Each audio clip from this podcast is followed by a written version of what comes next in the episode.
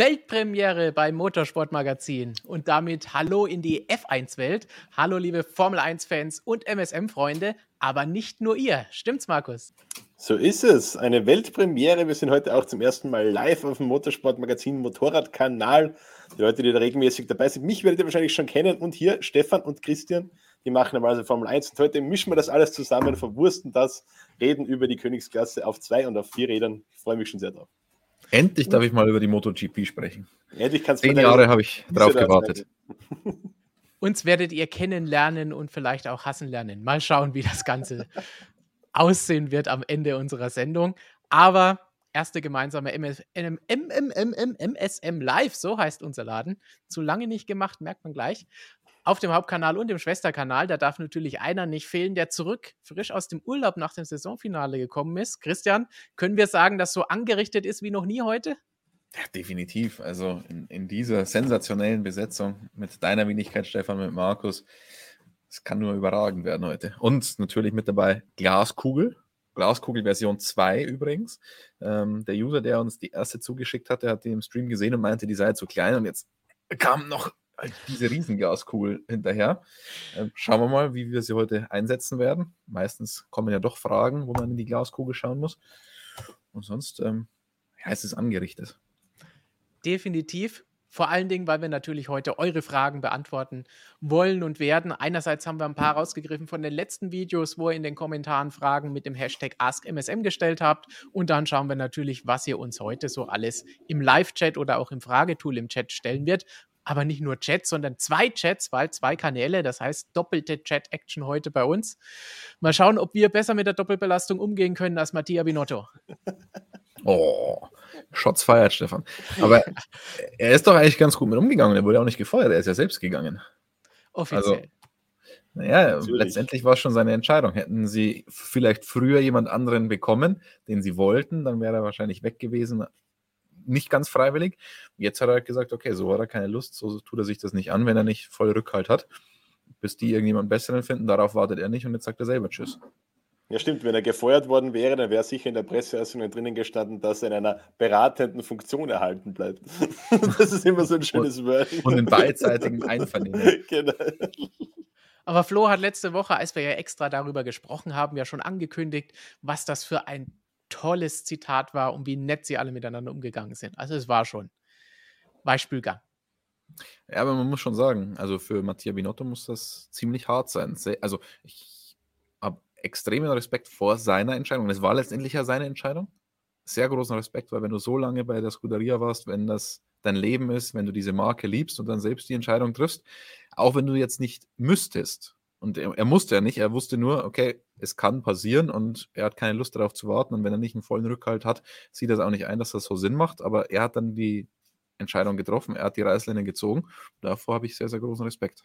Ich meine, aus seiner Sicht ist es das Beste, was er machen konnte, weil er steht jetzt als Gewinner da. Und Ferrari hat jetzt ein großes Problem. Also, die müssen jetzt halt wirklich jemanden finden, der das gut kann. Optimalfall besser. Haben sie ja jetzt, wie wir wissen, schon eine Weile versucht und nicht geschafft. Ja, es gibt ja auch einen Grund, wieso es manche, die es möglicherweise besser könnten, nicht wollten. Also man ist sich ja auch der Tatsache bewusst, dass Maranello nicht das einfachste Pflaster ist. Ich glaube, da sind wir uns alle einig. Das weiß auch Markus, wenn er sonst auf zwei Rädern sich umschaut. Es ist, glaube ich, generell, also egal ob es jetzt äh, zwei Räder oder vier Räder hat, also wenn man in Italien nicht abliefert, äh, dann kommt man da, glaube ich, gerne mal schnell unter Beschuss von den Gazetten und dann kann es halt richtig ungemütlich werden. Definitiv so. Da sind wir noch definitiv gemütlicher unterwegs. Absolut. Netter zu allen. Ja, Markus und ich liefern seit zehn Jahren nicht ab und sind immer noch da. Ja. das habt ihr gesagt. du seit 15, oder? Bevor wir eure Fragen beantworten. Rechnen kann er auch nicht. ich weiß es nicht. Das war nur irgendeine Zahl in den Raum geworfen.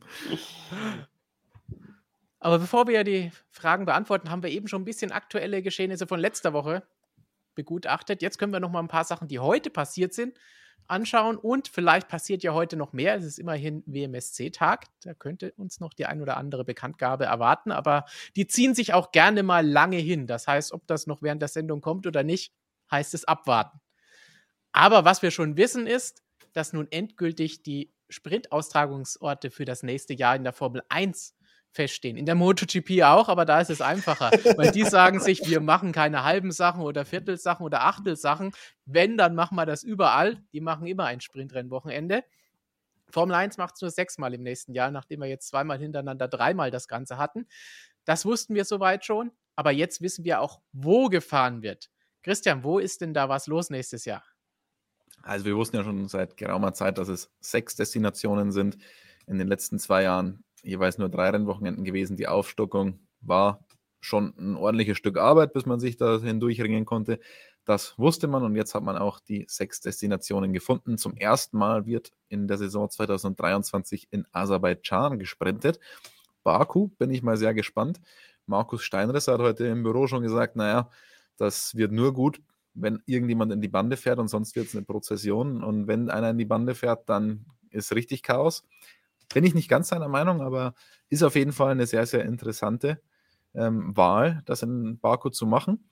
Und ganz interessant ist auch, dass in den ersten zehn Rennen, je nachdem, ob China dann reinkommt oder nicht, eben nur ein Sprint dabei ist. Dann kommt Österreich, wo wir auch schon in dieser Saison einen Sprint gesehen haben. Freut natürlich alle heimischen Fans, die vor Ort sein werden mehr Action am Rennwochenende. Ähm, das nächste Rennen dann unmittelbar vor der Sommerpause, ungewöhnlich, wenn ich das jetzt so sage, denn es ist Spa, was ja sonst immer das erste Rennen nach der Sommerpause war. Ähm, auch da bin ich richtig gespannt. Auch da gab es unterschiedliche Meinungen heute, als wir in der Redaktion darüber gesprochen haben. Und dann ist eine Zeit lang wieder gar nichts. Und dann geht es erst am Ende richtig rund. Katar, wieder im Rennkalender drinnen und dann gleich mit Sprint. Dann nächstes Rennen USA, Austin auch gleich ein Sprint, dann ein Rennen Pause und dann kommt der letzte Sprint in Sao Paulo, wo wir ja bislang jedes Jahr einen Sprint gesehen haben. Der einzige Grand Prix, der seit Erfindung des Sprints immer mit dabei war. Und wo es auch zweimal gut zugegangen ist, aber das schauen wir uns gleich vielleicht nochmal an, wo es bislang gut und weniger gut gelaufen ist und was wir von der Auswahl für nächstes Jahr halten. Aber vielleicht mal ganz kurz zum Einstieg nochmal, was haben wir überhaupt bislang von diesen Sprintwochenenden gehalten? Zwei Jahre gab es das Ganze jetzt, jeweils drei Rennen. Markus, du hast es ja auch mitverfolgt, auch als Generalprobe für die MotoGP. Hat es dich eher abgeschreckt oder sagst du, oh, da könnte man was draus machen? Abgeschreckt möchte ich nicht sagen. Also, äh, ja, neg negativ, glaube ich, kann man es jetzt nicht unbedingt betrachten. Aber es ist mir jetzt auch mit Ausnahme von Brasilien 2021, dieser Aufholjagd von Lewis Hamilton, die wirklich cool war, ist mir jetzt auch kein Sprint sonderlich in Erinnerung geblieben. Also den Mehrwert, den großen, sehe ich jetzt auch noch nicht. Ausgenommen vielleicht, wenn man, wie es Christian gesagt hat, jetzt direkt das Fan an der Strecke ist, ist es vielleicht cool, äh, da zwei Rennen zu sehen. Aber ansonsten den Mehrwert sehe ich nicht. Wie gesagt, Brasilien 2021, das Rennwochenende, wäre von der Dramaturgie her sicher nicht so cool gewesen, wenn es ein normales Rennwochenende mit Qualifying und Rennen gewesen wäre, ohne den Sprint. Aber sonst den ganz großen Mehrwert sehe ich für die Formel 1 nicht und sehe ich aktuell auch für die MotoGP nächstes Jahr noch nicht. Christian, siehst du? Also, Brasilien letztes Jahr, muss ich sagen, diese ganze Hamilton-Aufholjagd, ja, da war was los, aber ich fand, das war jetzt bei weitem nicht der beste Sprint. Diese Hamilton-Aufholjagd, die war spektakulär, sensationelle Leistung, eine der größten fahrischen Leistungen, die wir wahrscheinlich in den letzten Jahrzehnten gesehen haben. Aber das Rennen an sich fand ich nicht so geil und diese Aufholjagd, das war ja auch äh, jede Runde halt einer. Ähm, das hat mich nicht so vom Hocker gehauen. Dieses Jahr Sao Paulo, der Sprint, den fand ich richtig, richtig geil. Also da haben wir gesagt, äh, die könnten jetzt gleich nochmal in den Sprint fahren und dann gleich nochmal in den Sprint statt in der Grand Prix-Distanz. Also das hat mega Spaß gemacht. Äh, insgesamt ist bei mir das Urteil so ein bisschen durchwachsen an sich. So ein Rennstart ist ja immer einfach was Besonderes. Da ist der Puls immer bei 200 beim Zuschauen schon. Freut man sich drauf. Es hat aber schon noch ein paar Schönheitsfehler. Und die hat Max Verstappen allen voran ja zuletzt auch deutlich angesprochen. Er meinte, auch wenn es jetzt acht Punkte für den Sieg gibt, also mehr als in der Vergangenheit, es ist aber immer noch nicht wert, die Ausgangsposition für Sonntag zu riskieren. Also so richtig viel Risiko will da niemand eingehen. Deswegen hatte man bei der Formel 1 ja auch überlegt, schon in der kommenden Saison die Sprints als Standalone zu machen. Das heißt, man hat eine Qualifikation, die Qualifikation gibt dann die Startplätze für den Sprint und für den Grand Prix an und der Sprint ist einfach komplett losgelöst und ist dann nicht das Ergebnis des Sprints, ist dann die Startaufstellung für den Grand Prix am Sonntag. Also das hatte man überlegt. Gibt es auch andere Überlegungen, dass man zwei Qualifyings fährt, ein Qualifying für den Sprint, ein Qualifying für den Grand Prix, wie auch immer. Das wird jetzt aller Voraussicht nach nicht kommen. Da hat man keine Lösung gefunden kurzfristig. Das ist aber schon was, worüber man diskutieren muss. Und dieses sinnlose FP2 am Samstag, ähm, das gefällt mir überhaupt nicht. Also da sitzen wir eine Stunde da und wissen nicht, was da wirklich passiert. Das war so eine Generalprobe, wenn man so will, für die Reifentests, die man ja dann äh, am Ende der Saison zweimal hatte. Ich habe auch schon den Vorschlag gemacht, wenn man diese Reifentests macht, dann soll man sie halt am Sprintwochenende machen in dem FP2, wo es sowieso um nichts geht. Bin ich mal gespannt, ob das aufgenommen wird.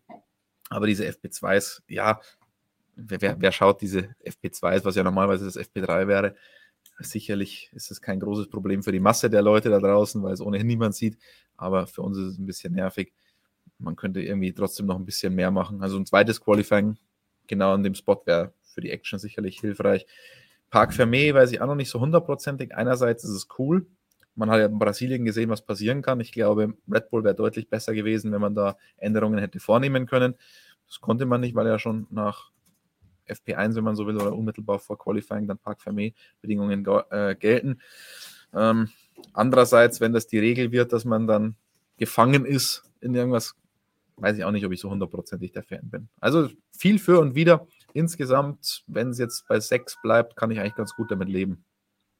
Die, Format, die Formatkritik, die Lee James hier anspricht und die du ja auch schon gesagt hast, dass Max Verstappen das Ganze nicht so hundertprozentig allen gefallen hat. Ich glaube, das Spannendste ist das, was du eben angesprochen hast, mit so einem eigenständigen Mini-Grand Prix, wo man dann eben nicht die Startaufstellung fürs Rennen draus zieht, sondern sagt, man macht noch ein zweites Qualifying, hat dann zwei Qualifyings, hat dann auch wieder bei der Statistik keine Probleme, weil dann kann man sagen, das Qualifying fürs Rennen ist auch tatsächlich die Pole Position und das andere ist einfach etwas, wo es Punkte gibt, wo es Unterhaltung gibt und dann ist es nicht mehr ganz so verwirrend.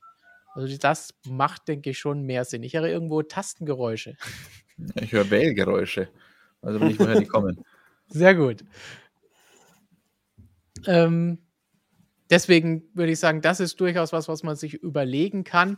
Alles andere, was ich jetzt zum Beispiel auch im Chat lese, Pflichtboxenstopp oder ein Boxenstopp wäre nicht schlecht. Ei, ei, ei. Das finde ich jetzt weniger. Da kriege ich Magenkrämpfe. Ja. So schlimm ja vielleicht grade, nicht, aber. Es ist ja gerade Sinn und Zweck des Sprints, dass man da keine, kein strategisches Element drinnen hat. Da sollen wirklich die Fahrer ins Rennen gehen und feuerfrei 100 Kilometer lang und keinerlei Überlegungen. Und deswegen, also Pflichtboxenstopps im Sprint wäre sehr kontraproduktiv. Noch dazu muss man ja auch sagen, dass das auch ein sehr spannendes Element ist mit Reifenverschleiß, weil ich muss mit diesen Reifen durchkommen und je nachdem, mit welchen Reifen ich da ins Rennen gehe, je nachdem, wie ich mir das einteile, muss ich hinten raus dann richtig gut haushalten oder fall hinten raus äh, dann runter die Klippe.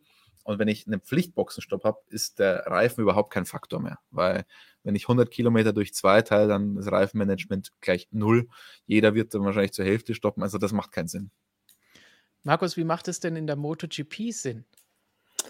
Das ist eine gute Frage. Also in der MotoGP machen wir ja das, was ihr jetzt so ein bisschen angesprochen habt, also dass das Qualifying eben die Startaufstellung für den Sprint und für das Hauptrennen angibt. Also der einzige Sinn vom Sprint ist, dass da eben Punkte vergeben werden. Ähm, ansonsten, ja, ich bin da noch ein bisschen skeptisch.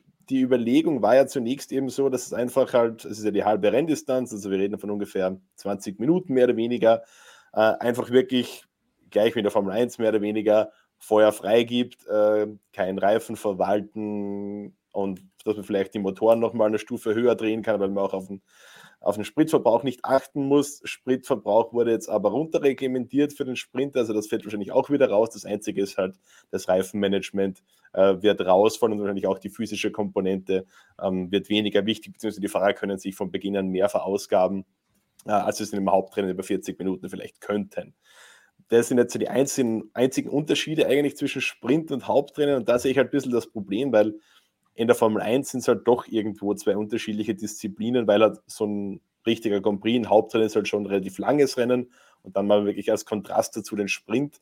Und den Unterschied sehe ich halt in der MotoGP jetzt nicht so wirklich, weil ja ein MotoGP-Rennen an und sich schon eher ein Sprint ist jetzt. Also 40 Minuten ist jetzt nicht wahnsinnig lang. Ähm, das ist irgendwo auch das Schöne, finde ich, dran, diese relativ kurze Renndistanz. Da gibt es wenig ähm, zähe Phasen zwischendrin und man hat halt 40 Minuten relativ gute Action. Aber dann auf 20 Minuten runter zu gehen, also 20 Minuten ist halt schon wirklich wenig und da frage ich mich halt auch so, wird der Fan vom TV sich jetzt irgendwo mitten am Tag die 20 Minuten Zeit nehmen, oder die Zeit nehmen, dass er dann nur 20 Minuten Action kriegt, quasi zahlt sich das aus, so einem Tag an, an einem Rennwochenende dafür zu unterbrechen quasi und sich da vor den Fernseher zu setzen. Also äh, ich bin ein bisschen skeptisch, ob dieses 1 zu 1 umlegen, weil im Endeffekt ist es eine Kopie, mehr oder weniger von dem, was die Formel 1 gemacht hat. Ob das einfach so funktioniert in der MotoGP. Ich will es noch nicht schlecht reden, wenn wir es noch nicht gesehen haben, aber ich habe so meine Zweifel. Claudio sagt bei der ganzen Geschichte, Sprints führen zu mehr möglichen Punkten, was die Distanz zwischen den Teams vergrößert. Ergo weniger Spannung in der Meisterschaft. Was meint ihr? Ja, absolut. Ich meine, wir, wir sagen es ja auch immer, umso größer der Rennkalender wird, umso geringer ist die Chance, dass du ein großes Finale hast, weil es sich halt einfach über 24 Rennen mehr auseinanderzieht als über 60, 16 Rennen. Das ist halt einfach ein Fakt. Und ja, wenn du Sprints auch noch dabei hast, wird es natürlich noch schlimmer. Also ich glaube, da braucht man nicht viel drüber äh, diskutieren. Das ist ein mathematischer Fakt eigentlich. Auch in der Formel 1 Mathematik? Ja, äh, Mathematik ist da die gleiche in der MotoGP wie in der Formel 1.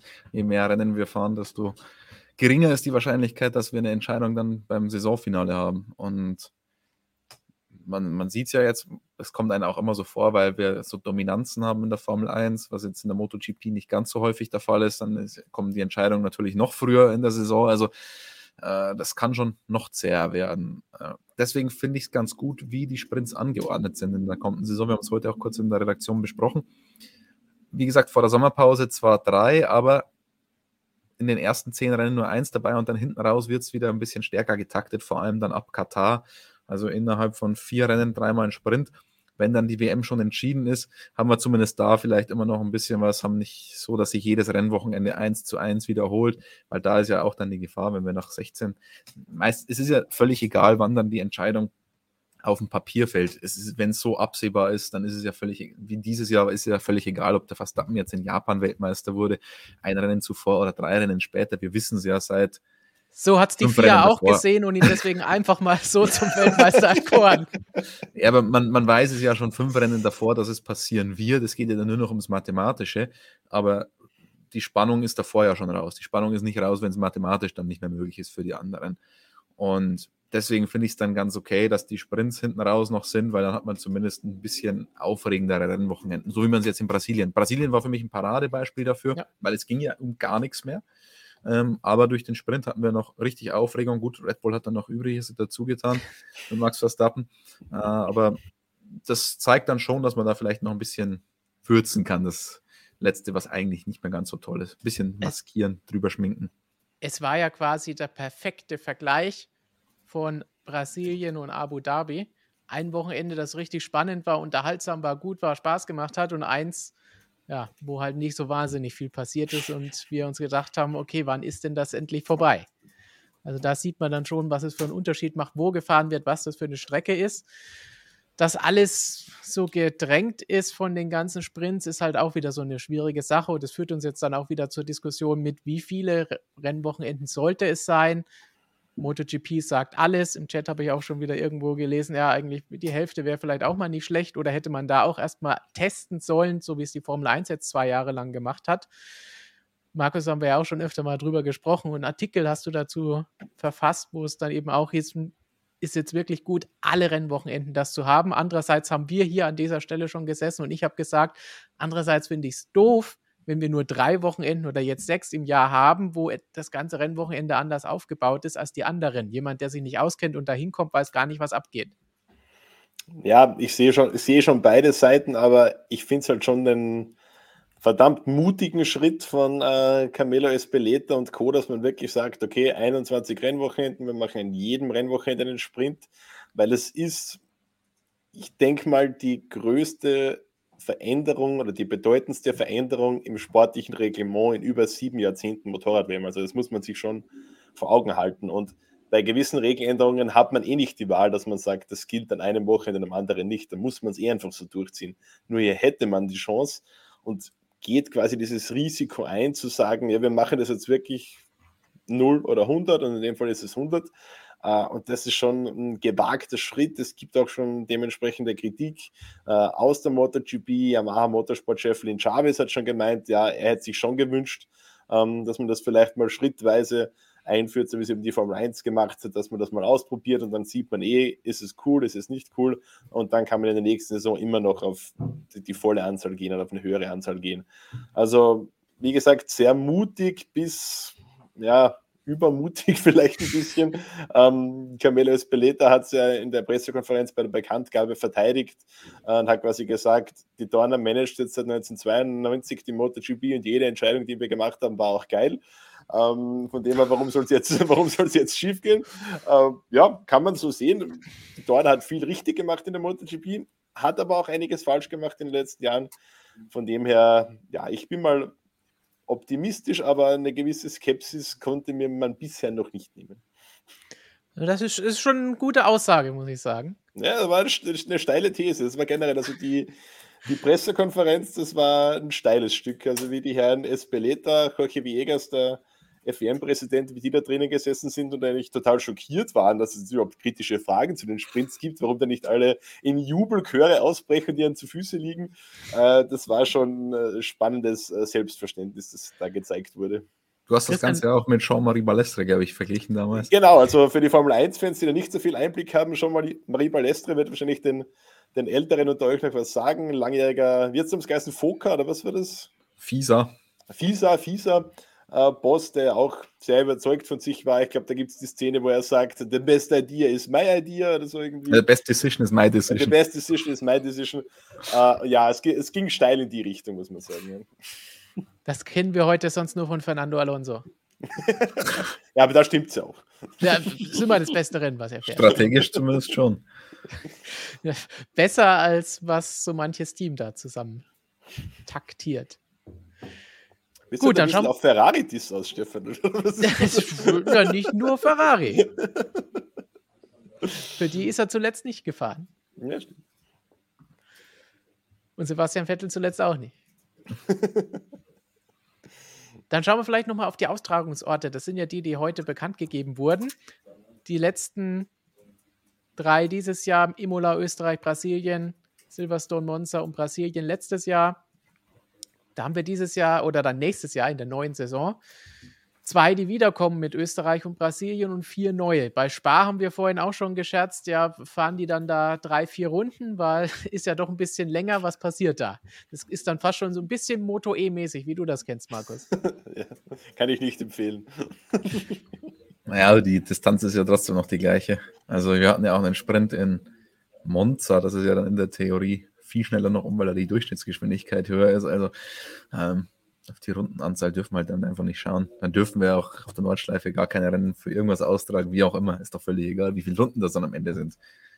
Mir geht es nur darum, wie lange ich Action habe und wie gut die Action ist. Wenn wir uns die neuen jetzt anschauen, Brasilien haben wir eben schon drüber gesprochen, Österreich auch.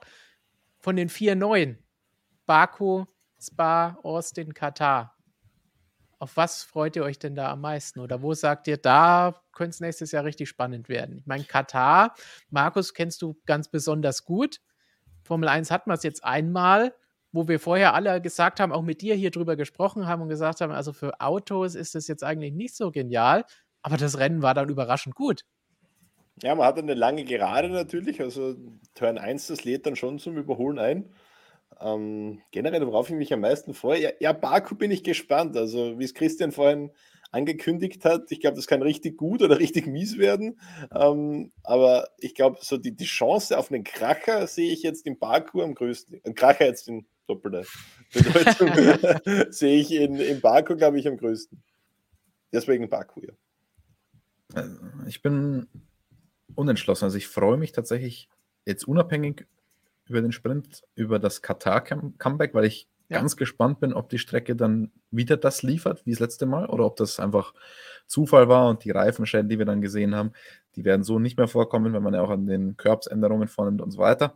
Ähm, da bin ich schon generell drauf gespannt. Deswegen ist das ist ganz schwierig einzuschätzen, weil wir ja nur dieses eine Rennen gesehen haben, aber da bin ich sowohl auf Sprint als auch auf Grand Prix gespannt. Und jetzt und mit den neuen Autos auch noch. Dazu. Genau. Äh, ich kann mir vorstellen, dass das eine Strecke ist, die auch wie gemacht ist für die neuen Autos, was Racing angeht. Also da bin ich richtig gespannt. Worauf ich mich megamäßig freue, ist Austin. Weil Austin ist sowieso schon so eine sensationelle Rennstrecke. Ähm, wirklich das Meisterwerk von Hermann Tilke. Ich, also ich liebe diese Strecke, ähm, sowohl wenn man sie auf der Konsole mal spielt. Ich durfte mal im ähm, AMG GTR mit Bernd Mailänder mitfahren. Sensationell. Ist einfach eine wunderschöne Strecke, wenn man sie nur abläuft zu Fuß, ist schon der Hammer. Ähm, die Rennen drauf sind immer geil, strategisch interessant, sensationelles Racing. Und da bin ich jetzt mal auf den Sprint gespannt. Ich kann mir vorstellen, weil es ja auch sehr, sehr hart zu den Reifen ist, dass man da an die Grenze kommt, ziemlich genau bei den 100 Kilometern, was man da anstellen kann. Und ähm, da bin ich mega gespannt drauf. Stefan, was ist dein Favorit? Du hast jetzt dann natürlich schon zwei rausgegriffen. Ja, ich, die, ich sage Austin. Die am spannendsten sind.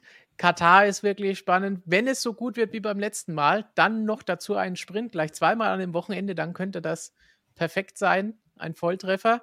Wenn nicht, dann haben wir halt zweimal Langeweile, dann wäre es ungünstig. Baku haut mich jetzt nicht so vom Hocker, weiß ich nicht. Und Spa ist jetzt eigentlich auch nicht das, was mich so wahnsinnig begeistert für einen Sprint. Deswegen würde ich, würde ich dann Katar nehmen, wenn du Austin sagst. Aber was man insgesamt schon sagen muss, ist, dass es nicht nur finanziell ähm, beeinflusst ist, das Ganze, wo jetzt diese Sprints stattfinden. Das muss man der Formel 1 auch mal ein bisschen zugute halten, denn man hätte wohl schon ein bisschen mehr Geld noch verdienen können mit diesem Zusatz Mini Grand Prix, als man es denn hier tut. Äh, da hat man auch an den Rennfan gedacht und hat gesagt, okay, wir wollen nicht einfach jetzt nur die extra Dollars noch mitnehmen, sondern wir wollen auch, was davon haben, wenn wir dieses extra Rennen fahren, weil sonst kann man sich aber sicher sein, dass Bahrain gleich zum Auftakt ein Sprint wäre, Saudi-Arabien wäre ein Sprint, ähm, na gut, Aserbaidschan und äh, Katar wären wahrscheinlich trotzdem weiterhin Sprints, aber also ich sag mal so, es hätte durchaus auch anders aussehen können, wenn man da jetzt nur aufs Geld gegangen wäre. Dann schauen wir nochmal eine Meinung allgemein zu den Sprints an von Young Wasabi. Spring, Sprint zeigt halt das Kräfteverhältnis für den Sonntag. Jeder wusste in Brasilien, dass Mercedes gewinnt und Red Bull chancenlos ist. Wo ist da die Spannung für das Rennen? Mm, jein. Wenn wir jetzt zum Beispiel Österreich nehmen, da hat den Sprint Max Verstappen gewonnen und alle dachten, okay, der wird dann wohl den Grand Prix auch gewinnen.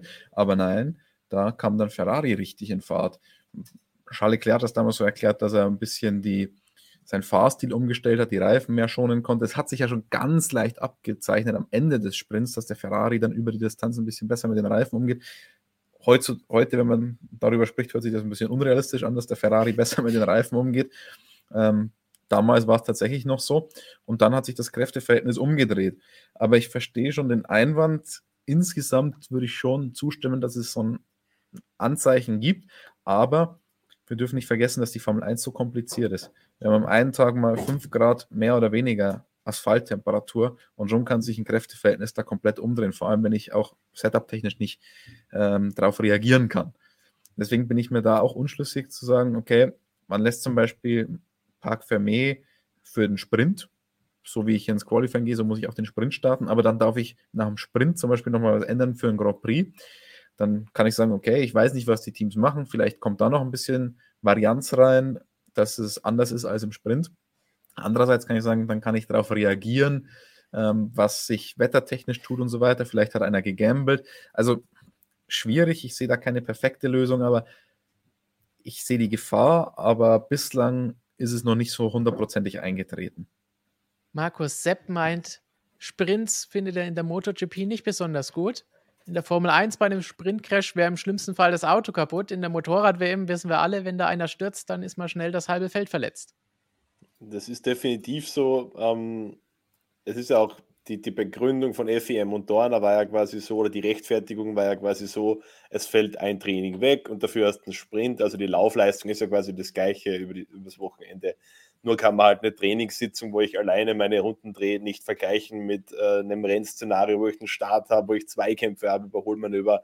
Äh, das Risiko ist viel größer, dementsprechend auch das Verletzungsrisiko ist deutlich größer. Ähm, das ist ein Fakt und ich finde es schon spannend, weil ähm, da gab es ja jetzt letzte Woche diesen, diesen Gipfel, wo Carmelo Espeleta und Stefano Domenicali dort waren und sich so ein bisschen ausgetauscht haben und gesprochen haben, halt auch über Formel 1, MotoGP wirtschaftliche Aspekte und so weiter. Und dann ging es eben auch um die Kalendergröße. Äh, und dann hat Camilla Espeleta selbst gemeint, ja, so viele Rennen wie die Formel 1 können wir ja nicht machen, weil unsere Fahrer haben höheres Verletzungsrisiko und brauchen ja einfach mal eine Pause. Und dann halt gleichzeitig zu sagen, ja, wir gehen jetzt einfach mal von 20 Rennen 2022 auf 42 Rennen in der nächsten Saison. Beißt sich halt für mich irgendwo ein bisschen. Also ja, ich, ich bin gespannt, wie sich entwickelt. Also wenn wir die letzten Jahre anschauen, gerade so im, im Herbst dann in, den letzten, in der finalen Phase der Saison, ähm, gab es immer mal wieder sehr viele verletzte Fahrer eigentlich. Ähm, es gab in dieser Saison nur ganz wenige Rennen, wirklich das gesamte Feld am Start gestanden ist, wo kein Fahrer verletzt war. Ähm, von dem her, ich glaube nicht, dass es jetzt besser wird mit, dem Sprint, mit den Sprintrennen. Ähm, und da ist halt auch die Frage, ob sich nicht irgendwo dann äh, die Katze in den Schwanz beißt, weil wenn dann irgendwann äh, ständig auch gute Fahrer, große Stars ausfallen, weil eben die Überbelastung einfach da ist, hat man auch nichts gewonnen im Endeffekt. Also das ist, glaube ich, schon auch was, was man da bedenken muss. Fällt für jemanden, der hauptsächlich sich mit Autos beschäftigt, wahrscheinlich erstmal schwer, sich überhaupt daran zu erinnern und daran zu denken. Aber da geht es halt noch mehr. Auch wenn die Formel-1-Fahrer schon viele Kräfte aushalten müssen, aber MotoGP-Fahrer wissen wir ja und die fahren, auch wenn sie sich was brechen, dann am nächsten Wochenende wieder. Aber trotzdem ist das halt nicht unbedingt das, was man anpeilen sollte. Das ist halt auch der Punkt, das ist das nächste, dass er dann viel mehr auch mit Verletzungen gefahren werden muss. Das ist halt auch das, weil einfach die, ja. die Zeit fehlt, um sich zwischendrin auszukurieren. Also für die Fahrer ist es nicht schön die ersten Statements der Fahrer waren ja auch relativ kritisch. Es sagen zwar alle, natürlich, wir finden alle Rennenfahren geil und trainieren ist eigentlich nicht so interessant, aber du brauchst halt auch die Trainings, um dich wirklich vernünftig auf das Rennen vorzubereiten können. Ähm, umso weniger Trainingszeit du hast, umso gefährlicher wird auch das Rennen, umso kritischer wird das Rennen und dann auf die Sprints dazu. Es ist halt schon ein heftiger Cocktail, der da angerührt wird für 2023. Dann bleiben wir doch gleich mal beim Thema Strecken, denn gerade in diesem Moment hat die FIA unglaublich viele Rennkalender für nächstes Jahr bestätigt. Zum Beispiel die Formel E, das könnt ihr dann gleich von Robert bei uns auf der Webseite lesen. Aber auch Formel 1 ist dabei mit unglaublich vielen Sternchen, bedeutet, dass das Ganze noch bestätigt werden muss von unterschiedlichen Stellen. Und da haben wir auch die Frage gleich mehrfach bekommen. Einmal von Michael, wie wahrscheinlich ist ein Ersatz-Grand Prix für das ausgefallene Wochenende in China? Welche Strecken kämen in Frage? Und das gleiche hat auch David dann nochmal gefragt. Vielen Dank auch für den Superchat und die Unterstützung dadurch. Hallo, glaubt ihr, dass das Rennen in China ersetzt wird und welche Strecken dafür in Frage kommen? Hier ist jetzt kein Ersatz mit drinnen, aber da lässt sich die Formel 1 das Ganze ja noch offen, dass sie sich das Ganze anschauen. Christian, was ist da der neueste Wobei Stand? ich überrascht bin. Also ich bin überrascht, dass äh, der Kalender, den die FIA jetzt rausgeschickt hat, auch kein TBA drin hat. Normalerweise macht man es ja so, dass man einen Platzhalter da einfügt, was in dem Fall nicht geschehen ist. Also das ist schon ein bisschen überraschend. Aber ja, die Formel 1 sagt, wir wollen schon noch ein Grand Prix da reinhaben an diesem Slot, aber wir müssen nicht. Ähm, das ist so ein bisschen, hört sich ein bisschen an wie die Ansagen nach dem Corona-Restart, als es so richtig losging wieder ja. mit Zuschauern, als man dann gesagt hat, ja, wir müssen jetzt nicht auf Gedeih und Verderben jetzt noch ein Rennen reinkriegen, wir werden nicht bezahlen für dieses Rennen, wenn es kommerziell Sinn macht, dann nehmen wir ein Rennen rein, wenn nicht, dann eben nicht. So hört sich das ein bisschen an und deswegen werden da auch entsprechende Verhandlungen geführt. Portimao wird ja immer wieder genannt. Ich habe sicherheitshalber schon mal ein Hotelzimmer reserviert, wenn es soweit kommt. Ähm, was ich auch ganz cool fände, dort wieder zu fahren. Ähm, fand ich eine coole Strecke. Nicht meine absolute Lieblingsstrecke. Wenn es nach dem gehen würde, würde ich, glaube ich, eher nach Mugello nochmal gehen wollen. Da wäre ich auch richtig gespannt. Ey, das ist so ein ähnliches Phänomen Mugello ja. wie äh, Katar. Katar. Ähm, weil das Rennen war damals richtig gut, aber wir wissen nicht, ob es halt jetzt einfach mal ein Ausreißer war oder ähm, ob das tendenziell dort so wäre. Also Mugello würde ich richtig gerne mal gehen, aber eher sehr unwahrscheinlich, zumal wir ja dann bald auch noch Imola haben danach in diesem Slot. Also deswegen müssen wir uns von der Idee wahrscheinlich verabschieden. Die Türkei ist noch im Rennen dafür. Könnte man zu der Jahreszeit ja auch sehr gut fahren, klimatisch gesehen. Ähm, also es werden verschiedene Gespräche geführt. Fix ist nichts. Fix ist noch nicht mal, dass es überhaupt einen Ersatz geben wird. Genau, weil du hast gesagt, du hast vorsichtshalber natürlich schon mal gebucht, wie wir das immer machen. Aber wir haben da auch gegambelt, wenn wir so viel mal verraten können, denn bei unseren Printterminen für nächstes Jahr haben wir da ein bisschen geschoben und schon mit gerechnet, dass China abgesagt wird. Und deswegen wollen wir keinen Ersatz eigentlich dafür haben. Da berichten wir einfach nicht drüber. Boykott. Aber dann auf der Webseite. Weil es da im Druck geht. Weggeghostet, das Rennen. Korrekt, wird einfach ignoriert von uns der Ersatz. Was wollt ihr mit Ersatz? So, passend zu der ganzen Rennkalendergeschichte und Streckengeschichte, die wir jetzt eben schon die ganze Zeit besprochen haben, haben wir auch ein paar Fragen noch, unter anderem von Christoph, der erstmal Grüße aus Oberösterreich sendet, Grüße zurück, und dann fragt, welche MotoGP-Strecke, die nicht in der Formel 1 ist, würdet ihr gerne in die Formel 1 aufnehmen und umgedreht? Mugello. die haben wir eben schon quasi beantwortet aus Formel 1-Sicht. Ich muss gerade mal so durchgehen. Von den Formel 1 Strecken, ähm, die ich gerne in der MotoGP hätte, wäre Spa mal ganz groß. Ähm, Gibt es ja seit Jahren ein bisschen Bestrebungen, ähm, dass man das vielleicht wieder hinbekommt. Ähm, Motorrad-Langstrecken-WM ist jetzt schon wieder dort gefahren, also könnte was werden. Spa wäre sehr cool. Ähm, Natürlich Suzuka war früher mal eine MotoGP-Rennstrecke, hat einen traurigen Grund, dass wir dort nicht mehr fahren. Äh, der tragische Tod von der Giro Karte im Jahr 2003. Ähm, von dem her absolut verständlich, dass wir dort nicht mehr fahren, aber rein vom Layout her ähm, ist, die, ist Suzuka schon auch äh, eine richtig coole Motorradstrecke. Das stimmt natürlich. Und da freuen wir uns ja auch in der Formel 1, dass die Strecke wieder in der Formel 1 da ist, weil da hatten wir ja auch ein paar Jährchen, wo wir das Ganze nicht miterleben durften und konnten. Oh, Phillip Island habe ich gerade noch entdeckt da. Ich glaube, die Strecke wäre jetzt nicht so besonders toll für ein Formel 1 Auto, aber ja. die Bilder sind halt immer so geil dort und der, ja. der Ort. Also, und die Tiere. Ja. Also ich glaube, Phillip Island wäre wär eine schöne Strecke, um ein Formel 1 Auto einfach mal da rumfahren zu sehen, aber ich glaube, für einen Rennen. Ja, ja, das ja, können wir vergessen, Alter. Ich würde gerne mal hin. Also Doubleheader, Melbourne, Phillip Island würde logistisch ja. zumindest mal Sinn machen. sind ja nur so 100 Kilometer, oder? Roundabout. So ungefähr, ja. ja. Ah, das sind aber herrliche Bilder immer dort. Also, ja. selbst wenn man sich nicht für die MotoGP interessiert, sollte man sich das Rennen anschauen, einfach nur, weil die Bilder so schön sind.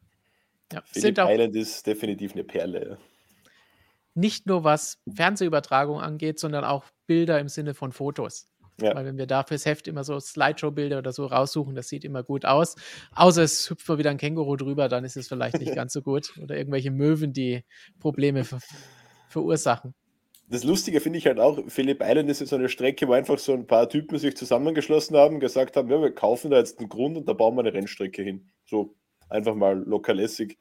Und eigentlich, wenn du denkst, ist jetzt, glaube ich, 60 Jahre her oder sowas und jede Multimillionen-Dollar-Rennstrecke kommt nicht an das ran, was damals ein paar Jungs einfach so auf so einem Notizblock zusammengezeichnet haben. Das ist halt schon irgendwie, ja, bezeichnend auch irgendwo.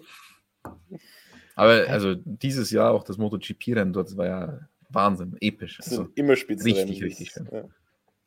Gut, dann haben wir eben auch schon unser Magazin angesprochen. Da sind wir nämlich jetzt zuletzt in Druck gegangen und bald wieder. Und ihr wisst ja alle, Weihnachten steht vor der Tür. Und da haben wir für euch was ganz Neues, das Christian vor kurzem sich ausgedacht hat und schon ist es umgesetzt. Super schnell gemacht von unserem Team. Ihr könnt nämlich jetzt das Ganze nicht nur euch selbst holen, sondern auch verschenken, wenn ihr sagt, ihr habt irgendwelche Lieben, die unbedingt über MotoGP, Formel 1, DTM, Formel E und alles andere auch in Printform informiert werden wollen.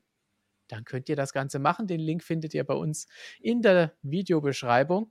Und dann könnt ihr natürlich zu Weihnachten Motorsportmagazin verschenken. Würdet ihr zwei auch machen, oder? Natürlich. Die ganze Familie kriegt nichts anderes. Kriege ich Mitarbeiterrabatt eigentlich? Du musst mehr zahlen. Nein. Mitarbeiterrabatt ist, wenn du einfach bei jeder Ausgabe hier ein paar Stück klaust in der Redaktion. Deswegen fehlen die immer alle. Sabine hat mich erst gefragt, wo sind alle unsere Hefte hin? Ich weiß von nichts. Ähm, aber was man da auf jeden Fall erwähnen muss, also zum einen, ihr könnt es natürlich schenken, ihr könnt aber auch euren Liebsten sagen, was ihr euch wünscht. Man wird ja oft gefragt, was wünscht ihr euch? Ja. Dann weiß man nie was. Dann kann man ja mal das sagen. Hier, da gibt es jetzt einen Gutschein und das, was ich richtig cool finde, was mir ganz wichtig war bei diesem Gutschein ist, dass der nicht einfach weitergeht. Also es ist keine Abo-Falle. Äh, das heißt, wenn ihr irgendjemandem das Ganze schenken wollt, lauft ihr nicht Gefahr, dass ihr ihm das jetzt für die nächsten zehn Jahre schenkt, weil ihr es vergesst, ihm mit abzubestellen oder was. Nein, das ist ein Jahr und damit war es das für 49 Euro. Also sechs Ausgaben. Also und also kann man auch mal dem Partner schenken, wo man nicht weiß, ob man den nächstes Jahr noch haben will oder so. Kann man, immer kein Risiko. und wenn ihr es dann immer noch weiter haben wollt, dann einfach nächstes Jahr wieder neu bestellen und verschenken hat man jedes Jahr eine Geschenkidee. Und das Coole ist, ähm, wenn ihr auch mal wieder spät dran seid, sind wir ja nie, ähm, dann funktioniert das relativ schnell. Ihr könnt das, bekommt dann den Gutschein auch als PDF nach Hause geschickt, wenn ihr das so wollt und könnt es selber ausdrucken. Dann müsst ihr nicht auch auf die Post warten und so weiter. Also Wir haben uns ein paar Gedanken gemacht, damit das einigermaßen schnell geht und einigermaßen unkompliziert. In zwei Minuten seid ihr mit dem Formular durch und habt alles. Ihr müsst nicht mal die Adresse von demjenigen wissen. Das ist ja auch ein Problem. Wenn ich jetzt was schenken will, muss ich die Adresse wissen von dem. Nein, muss ich nicht. Der kriegt den Gutschein und kann dann selbst die Adresse eingeben, wohin das Ganze geschickt werden soll. Wie wir, hätte Niki Lauder gesagt, besser geht's nicht. Ja, durchdacht bis zum geht nicht mehr. Da haben sich dann, einige richtig kluge Köpfe Gedanken gemacht. Wie in Phillip Island.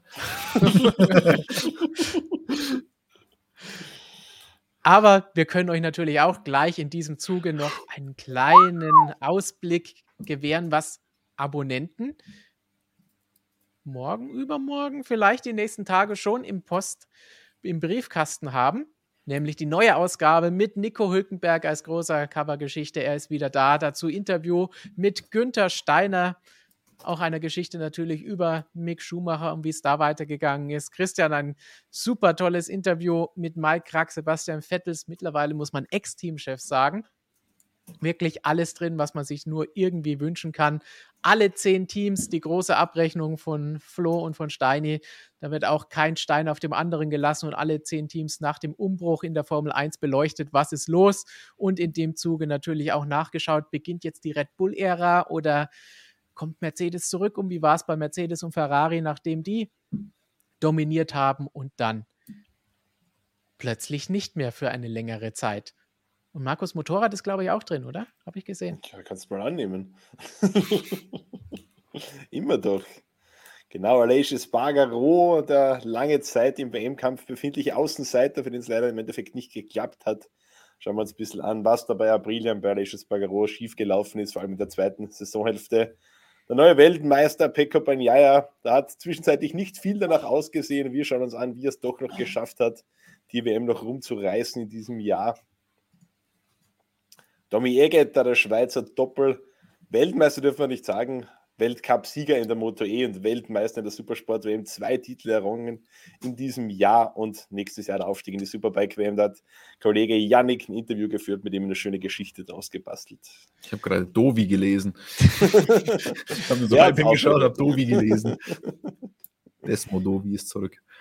Und obwohl Robert gerade nicht da ist, sondern Formel E Kalender News schreibt, können wir zumindest noch darauf hinweisen. Wir haben auch ein ganz starkes Interview mit Timo Scheider drin, der wie immer kein Blatt vor den Mund nimmt. Und ich lasse einfach mal die Überschrift auf euch wirken und dann wisst ihr, ihr müsst dieses ganze Interview lesen, denn die lautet: Jeder Trottel kann GT3 fahren. Ich habe plötzlich das Bedürfnis, GT3-Fahrer zu werden. es, das hört sich krass an. Er hat damit auch recht, aber ganz so einfach, wie man sich vorstellt, ist es doch nicht. Also ich durfte einmal in so einem Auto sitzen. Ähm, es ist nicht ganz so einfach, wie man sich das jetzt vorstellt. wenn man das mal auf dem Simulator gefahren ist oder was auch immer, wenn man da mal selber drin sitzt, ist das schon was anderes. Also Gut. vielleicht doch nicht jeder Trottel. Ich nicht. Wir, wir sollten das nicht machen, aber immerhin alle Rennfahrer können das hoffentlich. Gut, dann schauen wir doch mal, was wir noch an spannenden Fragen von euch haben. Ganz wichtig, aus dem Motorrad, Markus. Wie wär's denn? Wir haben viele Motorradfragen. Wenn wir schon ja, zum ersten Mal auf unserem Motorradkanal live sind, würde ich sagen, krieg mal jetzt mal zwischendrin eine für dich von Eddix. Das Rennwoche in der WSBK ist immer ein Fest, zumindest für mich als Zuschauer. Mal sehen, wie es in der MotoGP wird. Aber an sich ist es interessant. Da geht es natürlich darum, dass die drei Rennen fahren. MotoGP genau. jetzt immerhin dann mal anderthalb hat. Ja, mh, mm, muss ich sagen, kann ich nicht ganz mitgehen. Ich finde, drei Rennen ist halt einfach echt schon zu viel. Also zwei Rennen in der Superbike WM gibt es ja schon seit langer Zeit. Das ist ja dort nichts Neues. Das sind zwei Rennen in der gleichen Distanz gewesen. Immer, da gab es mal beide am Sonntag, dann Samstag, Sonntag, äh, jeweils eins. Und jetzt auch diese Sprintrennen.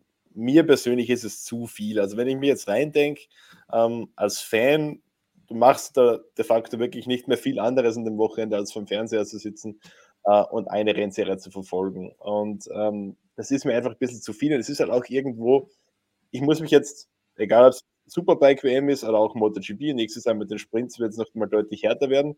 Am Ende von der Saison, ich muss wirklich mich anstrengen, mich zu erinnern, wer welches Rennen gewonnen hat, es einfach so eine Menge an Veranstaltungen ist und wenn du dann eben drei, Rennwochen, äh, drei Rennen am Wochenende hast, es verschwimmt halt alles so und es hat halt irgendwie einfach das einzelne Rennen kaum einen Wert und das finde ich immer schade, weil ähm, so ein Rennsieg sollte doch was wert sein, vor allem wenn wir jetzt äh, in Richtung MotoGP oder Formel 1 gehen, es ist Grand Prix Sport, das ist nicht irgendwas, das ist keine Spaßveranstaltung, das ist der große Preis, das ist das größte, wertvollste, was es im Motorradsport und im Automobilsport zu erringen gilt. Und das dann irgendwie so, ja, das haben wir, aber wir haben auch noch ein anderes Rennen am Wochenende, das, das gefällt mir nicht. Also ich mag einfach diese klassische Dramaturgie, Freitag das Training, Samstag das Qualifying, Sonntag das Rennen, dass sich das so richtig schön hochsteigert und dann am Sonntag hat man eben das, das große Highlight, diesen großen Preis ich bin schon ein Fan von dieser klassischen äh, Dramaturgie. Ich mag das. Äh, und von dem her muss ich sagen, bin ich auch kein großer Fan dieses äh, Superbike-Wochenendes mit drei Rennen. Es ist mir einfach too much. Man sieht es ja in der DTM auch wunderbar. Ja. Das Problem, als die dann angefangen hat mit zwei Rennen pro Wochenende. Ich sag mal so, vor Ort ist es super, weil du hast halt zweimal, du hast den Samstag und den Sonntag quasi zweimal richtig coole Tage. Ähm, als Fan vor dem Fernseher und DTM finde ich, kann ich ganz gut beurteilen, weil ich das gerne als Fan anschaue. Aber zwei Rennen am Wochenende, da musst du dir zwei Tage frei nehmen. Versuch das mal der Freundin, dem Freund, äh, der Familie klar zu machen, dass du zwei Tage daheim sitzt, weil da zweimal ein DTM-Rennen kommt. Ähm, das ist schon blöd. Und dann, wie du einfach sagst, man kann sich dann am Ende des Jahres nicht mehr daran erinnern. Wenn du einen Sieger pro Strecke hast, ist es halt was anderes. Ähm, ich war dieses Jahr in Spielberg bei der DTM, hat mega Spaß gemacht, super Event. Aber wenn ich jetzt zurückdenke, muss ich mich schon anstrengen, selbst an diesem Rennwochenende beide Sieger zu nennen. Und ein, ein Rennen ein, oder ein Wochenende, ein Sieger, eine Strecke hat schon was. Genau das, was du gesagt hast, hat Nico vorhin schon im Chat gesagt und auch Straßenbahn hat die Herren der FIM in diese Richtung in die Mangel genommen, dass sie mal darüber nachdenken sollten. Andererseits sitzt man natürlich auch für, fürs Qualifying vor der Glotze. Also. wir versuchen hier nur die, die Schuld von uns abzuwenden. Ja, wir sowieso, weil wir ja auch noch darüber berichten müssen. Wir haben eine Ausrede. Das stimmt. Gut, und dann noch eine Frage von Klaus Hermann zurück, was unser wunderbares Geschenk-Abo angeht. Was kostet die Zeitschrift? 49 Euro, sechs Ausgaben, genauso viele gibt es im Jahr, alle zwei Monate ungefähr. Perfektes Geschenk, würde ich sagen. Besser geht's nicht, um nochmal Niki zu zitieren. Und Niki kann man immer zitieren. Also, wenn ihr eure Familien und Freunde liebt, dann kauft ihr das so. Für alle. dann kauft ihr das für alle. Ich schaue schon gleich mal, es sind schon neue Bestellungen eingegangen. Man, man, man muss das ich weiß, jetzt machen wir zu viel Werbung für die meisten, aber man kann sich das ja nicht vorstellen, wenn man das nicht in der Hand hat. Also, und man denkt sich, sechs Ausgaben im Jahr, was machen wir eigentlich das ganze Jahr über, wenn es das nur sechs Mal gibt? Es ist jetzt nicht wie ein Spiegel oder ein Fokus oder was auch immer, was alle Wochen rauskommt. Das ist ein richtig dickes Ding, ist ja fast schon Buch ähm, in Hochglanz, also es ist schon, schon wertig anzufassen und deswegen halt auch nur sechsmal im Jahr. Und man, wir sind ja auch realistisch, schaut man schon so viel, es gibt so viele Rennen, dann hat man nicht noch Zeit, auch jedes Mal noch irgendwie noch vor, vor, dem Magazin zu sitzen und alles zu lesen. Und man kennt es ja selber, wenn man dann mal irgendwas abonniert hat. Viele Sachen waren dann in den Müll, weil man einfach die Zeit dann gar nicht hat, um das Ganze zu lesen. Und deswegen sechsmal im Jahr kriegt man es aber noch hin. Außerdem sieht es schön aus, das kann man sich auf den Couchtisch legen und dann noch Dekorationsgegenstand auch noch gratis. Oder wie du, wie du hinter hinter dir in unserem Besprechungsraum. Man kann sich schön ja. hinstellen, sieht perfekt aus. Folgt mir für mehr Deko-Ideen. ich war gestern bei Markus zu Hause und es war sehr, sehr schön dekoriert, muss man sagen. Ja, Nicht nur mit MSM, sondern auch mit allen möglichen Weihnachtsgimbims. Nicht nur, aber auch. aber auch. Wie es bei euch natürlich auch sein sollte. Und weil Christian eben gesagt hat, was machen wir eigentlich sonst so? Ihr wisst ja hoffentlich alle, Webseite motorsportmagazin.com, die App dazu, die Videos hier. Also ein bisschen was tun wir ja sonst auch noch. Für alle, die das vielleicht, die das vielleicht sonst noch nicht mitbekommen haben. Was wir auch machen, ist jetzt folgende Frage beantworten, die ich schon einmal in der Redaktion gestellt habe. Bin mir nicht sicher, ob ihr beide da wart, aber die da schon für spannende Diskussionen gesorgt hat. Von Torben haben wir in einem Ask MSM Kommentar unter einem Video nämlich die Frage bekommen, wie viel trinkt man während eines Rennens und was würdest du am liebsten trinken? hm. Markus amüsiert das Ganze. Also darf er anfangen. Ich meine, dass es in den MotoGP Lederkombis dieser Tank, der verbaut ist. Ich glaube, dass es ein halber Liter ist, nagel mich aber nicht drauf fest, aber so in der Größenordnung. ungefähr. Trinken ist da jetzt auch nicht ganz der richtige Begriff. Es ist mehr ein den Mund befeuchten, sagen wir es mal so, einfach um da ein bisschen angenehmeres Gefühl zu haben. Was ich am liebsten trinken würde. Während dem Rennen. Müsste ich Leistung ab, abliefern in diesem Rennen oder wäre es egal? Ja, oder während du darüber berichtest, zum Beispiel. Ähm, also, ja, das ist auch wieder die Frage. Ähm, also, rein, rein geschmacklich würde ich mir schon ein Bierchen am liebsten gönnen. Ähm, hat natürlich negative Auswirkungen. Äh, von dem her, wenn ich jetzt äh, schon nochmal die Chance bekomme, MotoGP zu fahren, worauf ich immer noch hoffe, äh, da würde ich mir, glaube ich, so ein schönes alkoholfreies Weizen einfüllen in den Tag. Dann, dann soll es da auch keine Probleme. Ist ja auch isotonisch, also quasi Sportgetränk, von dem her ja. Weil man schon sagen muss, wenn man Markus kennt, weiß man, dass Bier bei ihm eher leistungsfördernd ist. Das stimmt, ja. ähm, Wir wollen jetzt keine alten Einspieler auspacken. ähm, Formel 1, glaube ich, so roundabout ein Dreiviertel Liter, den man da reinpacken kann. Das Problem ist, das ist bei der MotoGP nicht ganz so dramatisch, aber auch nicht optimal, wieso man da überhaupt kein Bier will, ist, es wird natürlich so ach warm, das Ganze. Also vor allem in der Formel 1 ist das ja vom Packaging her nicht so, dass das besonders kühl gehalten wird. Also das ist in, nicht in irgendeiner Isolierkanne oder sonst irgendwo, sondern das wird wirklich so warm, das Zeug. Und dann viel Spaß, wenn du Bier da drin hast. Also, und ich glaube mal, Kohlensäure kommt da eh nicht so gut an dann. Ähm, nicht optimal. Also in dem Auto, glaube ich, ist es schon am sinnvollsten, da irgend so einen ISO-Drink drinnen zu haben, damit man mit Elektrolyten versorgt wird, auch während des Grand Prix. Ähm, aber was trinken wir am liebsten an unserem Schreibtisch dabei? Hm. Also der Kollege Niedermeyer, ich sehe ihn gerade, wenn ich über den Bildschirm schiele. Bei dem weiß ich, was der am liebsten trinkt. Energy Drinks. Ja, die klaut er ähm, sich dann meistens. Energy Drinks trinkt er auch sehr gerne, aber er trinkt noch was anderes viel lieber. Mhm. Aber angeblich nicht bei der Arbeit. Angeblich. Nur vor. Wo, wobei Robert kann da eh keiner das, das Wasser oder den Energy Drink reichen. Also. Das stimmt. Und in dem Moment kommt Philipp aufgestanden und läuft mit einem Glas in der Hand vorbei. Sehr schön. Und mit der Tasse. Kaffee ist immer eine gute Wahl. Perfekt. Wir Gut. haben in der Redaktion übrigens auch eine wunderbare Kaffeemaschine. Die nur du bedienen ähm, kannst? Nein, nein, nein, eine Mühle und einen schönen Siebträger. Allerdings ähm, sind nicht alle Benutzer große Verfechter von Sauberkeit bei der Kaffeemaschine. Also die, die Wahrheit ist ja eigentlich, es gibt unsere Printausgabe nur sechsmal im Jahr, weil Christian 50 Prozent seiner Arbeitszeit mit der Kaffeemaschine verbringt und somit er natürlich nicht so viele Stories schreiben kann. Das ist die Wahrheit eigentlich. Und zwar nicht, weil er es trinkt, sondern weil er es sauber macht Setup. und repariert. Setup hauptsächlich. Setup-Arbeiten. Ja, das ist eine Wissenschaft für sich. Das ist ganz witzig. Ähm, wir haben ja schon mal ein bisschen über Formula Student gesprochen, auch in den Streams. Und damals ja, im Studium gab es die Wahl zwischen Formula Student oder man baut, also da baut man ja einen Formelrennwagen, konstruiert den und baut den dann auch selbst, oder man äh, konstruiert und baut dann eine Kaffeemaschine. Ist hochkomplex die ganze Angelegenheit, so ein Kaffeevollautomaten, der auch noch guten Kaffee macht. Also sehr interessantes Thema. Und wenn man dann mal auch in dem Setup drin ist, also jetzt nicht mit dem Vollautomaten, sondern bei dem Siebträger, worauf es da überall ankommt, äh, da ist die Formel 1 ja keine Rocket Science dagegen. Wir, wir nicken einfach und sagen ja, Christian. Korrekt. ist so. Stimmt bestimmt. Gut. Eine Frage haben wir auch noch bekommen in den Kommentaren. Die sind wir schon seit einigen Streams schuldig, aber jetzt ist, glaube ich, der Zeitpunkt gekommen.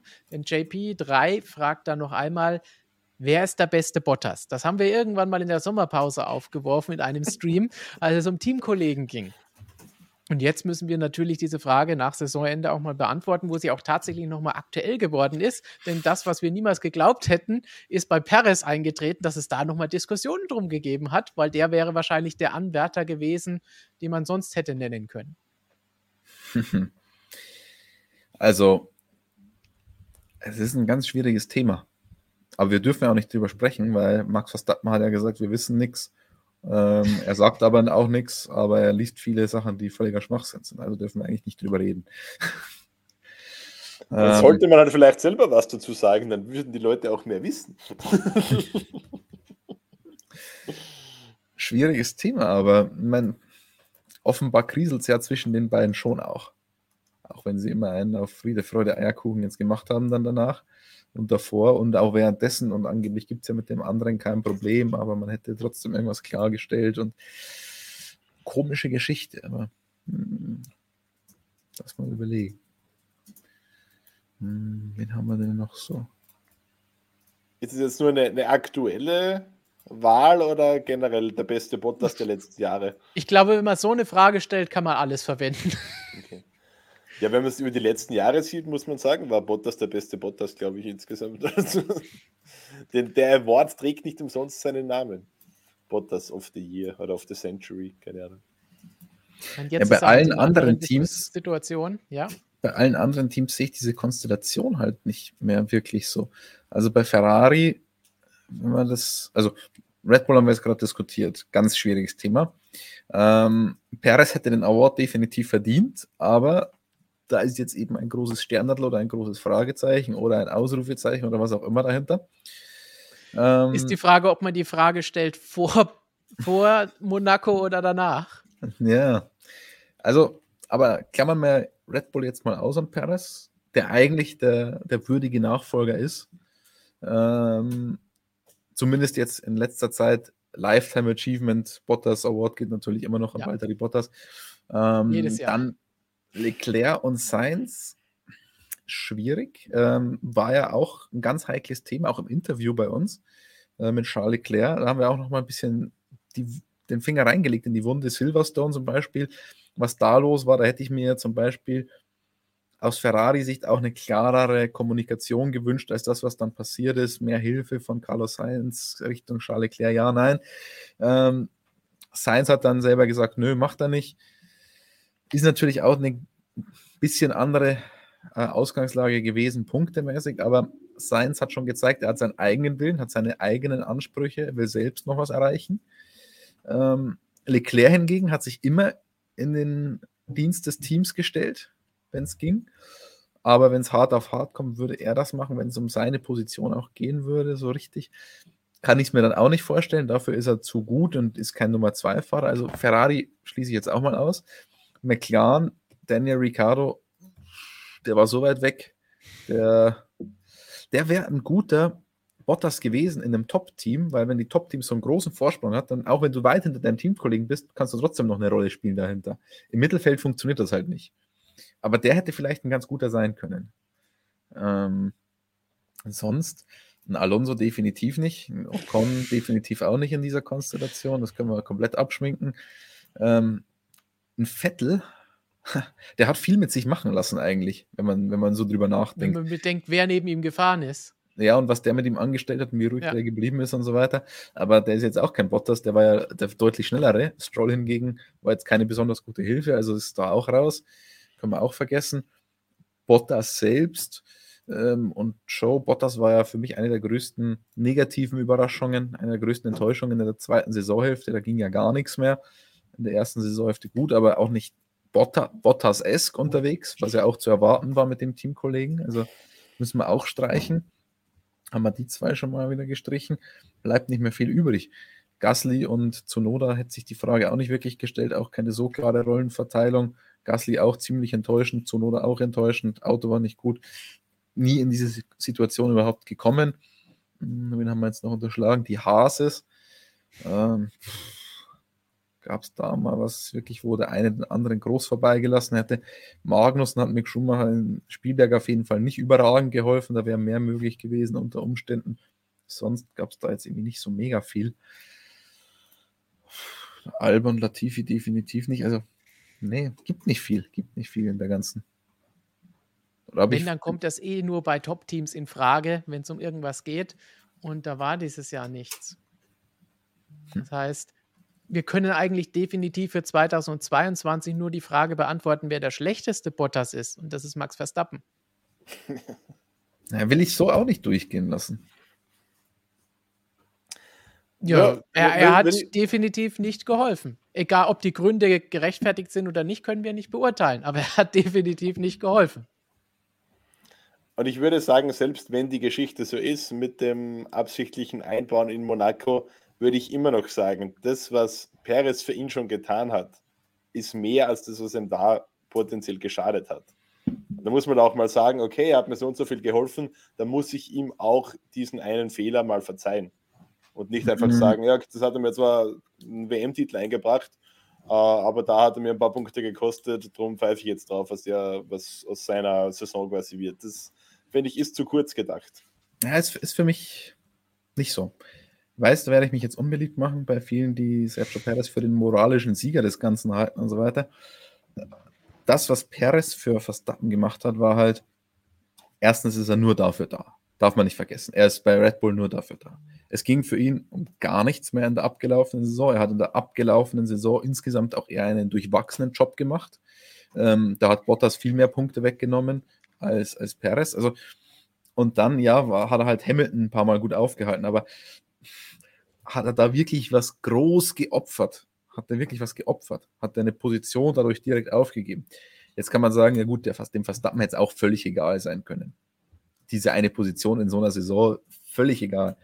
Aber da sehe ich zwei Sachen. Zum einen ist der Verstappen ja ein Besessener, ein vom Erfolg Besessener, wie diese, so, so ticken diese absoluten Champions einerseits.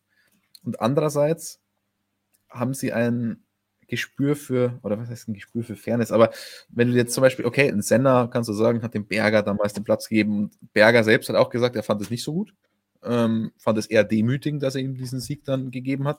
Kann man auch wieder dann drüber diskutieren ob du den dann so haben willst.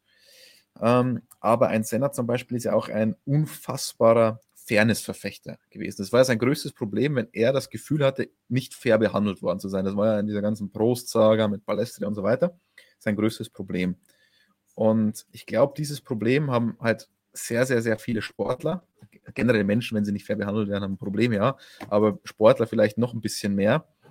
Und er hat einfach das Gefühl gehabt, dass er von Perez unfair behandelt wurde. Und wir dürfen nicht vergessen, wie die Situation damals war in Monaco, wenn es denn wirklich so war. Aber wir haben das analysiert auf der Seite und es ist schon komisch insgesamt. Aber da müssen wir uns in die Situation reinversetzen. Das war ein Zeitpunkt, als die WM noch ganz anders aussah. Da, sah Ferrari wie das stärkste Auto aus. Da war Perez teilweise stärker als Verstappen, vor allem in der Qualifikation, weil Verstappen noch seine Probleme hatte mit Untersteuern und so weiter. Da war überhaupt noch nicht an so eine Rekordsaison zu denken. Und wenn dann so jemand was macht, möglicherweise, und du das Gefühl hast, der hat dich betrogen in dieser Situation, heimst dann noch eine Vertragsverlängerung ein und setzt dich unter Druck und nimmt dir dann noch Punkte weg, holt den Sieg, hm, dann kann ich schon verstehen, dass jemand richtig, richtig, richtig angefressen ist. Deswegen. Ja, aber wenn ich so angefressen bin, dann kläre ich das in der Situation, gehe auf die andere Seite der Box rüber, sage, hey Checker, was war denn da los? Erklär mir das Ganze mal, dann kann man offen drüber reden und dann brauche ich nicht sechs Monate später äh, in irgendeinem Rennen in Brasilien da dann quasi die Retourkutsche auspacken. Also das ist, das ist kindisches Verhalten für mich und ich halte es auch nicht für klug, weil, wie du es angesprochen hast, ein Senna, ein Schumacher, wer auch immer, die haben es immer geschafft, die Teamkollegen auf ihre Seite zu ziehen. Also ein Post damals nicht, aber das ist eine andere Geschichte. Aber ihre Nummer zwei quasi ähm, wirklich auf ihre Seite zu ziehen. Und das hat, glaube ich, ähm, Verstappen jetzt verpasst mit Perez. Und wenn es nächste Saison wieder enger zugeht, dann könnte ihm das teuer zu stehen kommen. Aus reinem persönlichen Stolz raus. Und das halte ich einfach für eine unkluge Entscheidung. Und Wobei ja. musste er das denn? Weil Perez hat letztes Jahr schon alles für ihn gemacht. Er musste ihm nicht nirgends mehr hinziehen, weil Perez, wie Christian vorhin gesagt hat, ist in Anführungsstrichen nur deswegen da. Und wenn der das nicht macht, haben sie jetzt einen, ja, der könnte das im Zweifel schon. Also, Vielleicht nicht mehr so schnell wie Perez, wie wir zuletzt gesehen ja. haben. Also unklug zu 100 Prozent bin ich da bei dir. Wäre smarter gewesen, das unter den Tisch zu kehren und sagen, völlig egal, diese zwei Punkte, aber ich verstehe da den Sportler und den Menschen. Ähm, dass sowas in dir nagt und die sind ja alle zerfressen von Ehrgeiz. Komplett. Die, die gönnen dem anderen, auch dem Teamkollegen normalerweise nicht den Dreck unter den Fingernagel. Also, das sind ja ganz eigene Typen. Deswegen verstehe ich das irgendwie schon. Klar wäre es smarter gewesen, ähm, zu, die Argumentation zu sagen, ja, der hätte das gleich regeln müssen. Hm, das hefte ich ihm gar nicht so sehr an oder hafte ich ihm nicht an, weil er hat dem Team ja offenbar zuvor schon gesagt, dass es nicht, ja. nicht für ihn okay ist. Das ist ja schon rausgekommen in der Kommunikation via Teamradio und auch danach. Ähm, das heißt, er hat es klar kommuniziert und das Team hat dann was gefordert, was er von Anfang an gesagt hat, macht er nicht. Vielleicht vom Team auch nicht ganz klug dann, ja. ähm, das so einzufordern, so klar. Hm, vom Team sehe ich da eher die größ das größere Problem, äh, das Versäumnis, das viel früher auszuräumen. Also dafür ist ein Teamchef da, der muss sagen, jetzt passt auf, so kann es nicht sein, Leute, wir haben die erfolgreichste Saison unserer Geschichte, ähm, regelt das, da muss man sich an den Tisch setzen und nicht erst dann danach, wenn das Kind schon in den Brunnen gefallen ist. Aber das ist, glaube ich, ein hausgemachtes Problem von Red Bull, dass sie einfach, sie wissen natürlich, was sie an Max Verstappen haben, ist ganz klar, weil er so ein unglaublich talentierter Rennfahrer ist. Aber die begeben sich meiner Meinung nach schon in eine wahnsinnige Abhängigkeit von dieser einen Person, Max Verstappen. Also der kann ja bei Red Bull mehr oder weniger machen, was er will. Und das halte ich für eine gefährliche Entwicklung. Das ist, mich erinnert das so ein bisschen dran, wie es bei Yamaha und bei Valentino Rossi gelaufen ist.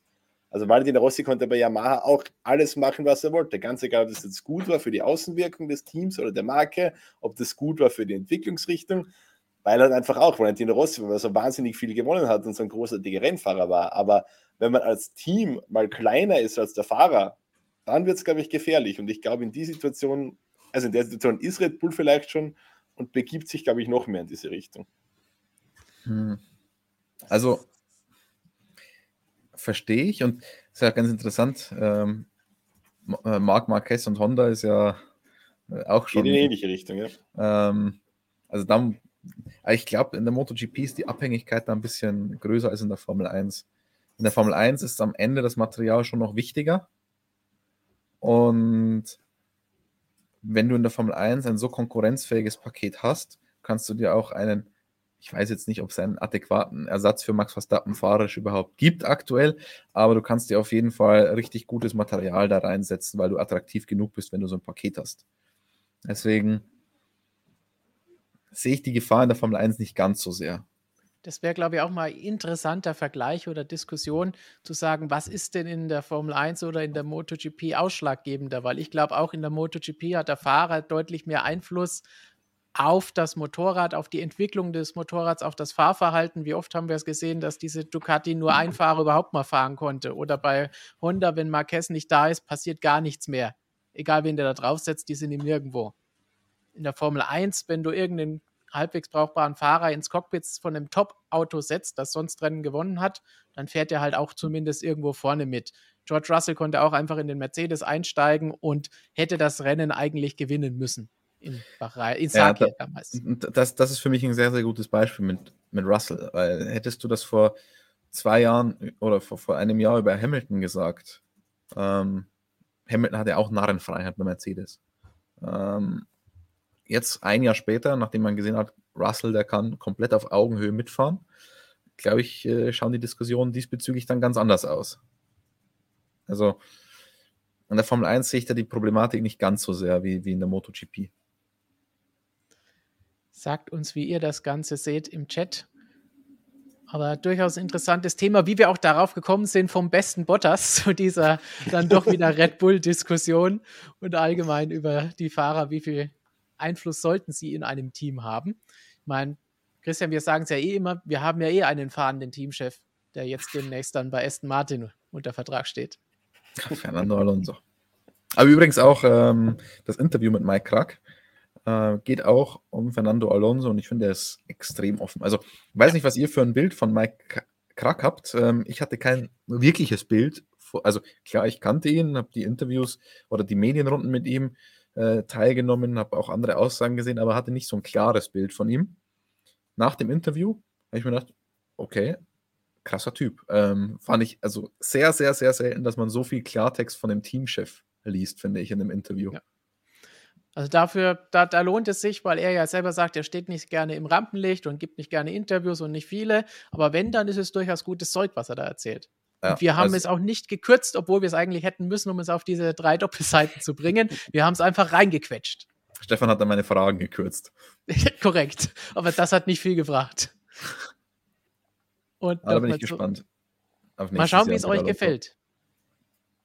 Sagt uns das doch auch gerne bei einem der nächsten Videos in den Kommentaren oder schreibt uns auf unserer Webseite per E-Mail, wie auch immer. Wir freuen uns das immer ist tatsächlich schade an Print. Man kriegt sehr wenig Feedback. Ja. Wir kriegen definitiv zu wenig Leserbriefe, das stimmt, ja. Es gibt Leserbriefe at motorsport-magazin.com. Ja, aber wir kriegen zu wenige. Ich meine, da musst du natürlich dann medienübergreifend. Wer hat Lust, dann noch das Handy rauszupacken oder einen Laptop und dann noch eine Mail zu schreiben? Und dann im Artikel kannst du gleich direkt kommentieren oder im Video kannst du auch direkt runter kommentieren. Da kriegt man mehr Feedback. Das ist bei Print fast ein bisschen schade. Würde mich mehr interessieren, was ihr davon haltet. Wenn es ein Quatsch ist, könnt ihr auch gerne sagen. Hilft uns ja. Wollen wir auf jeden Fall hören, solange ihr euch dabei zu benehmen wisst. Wissen wir ja im Internet manchmal nicht immer der Fall, aber bei unseren Zuschauern natürlich immer. Fast immer.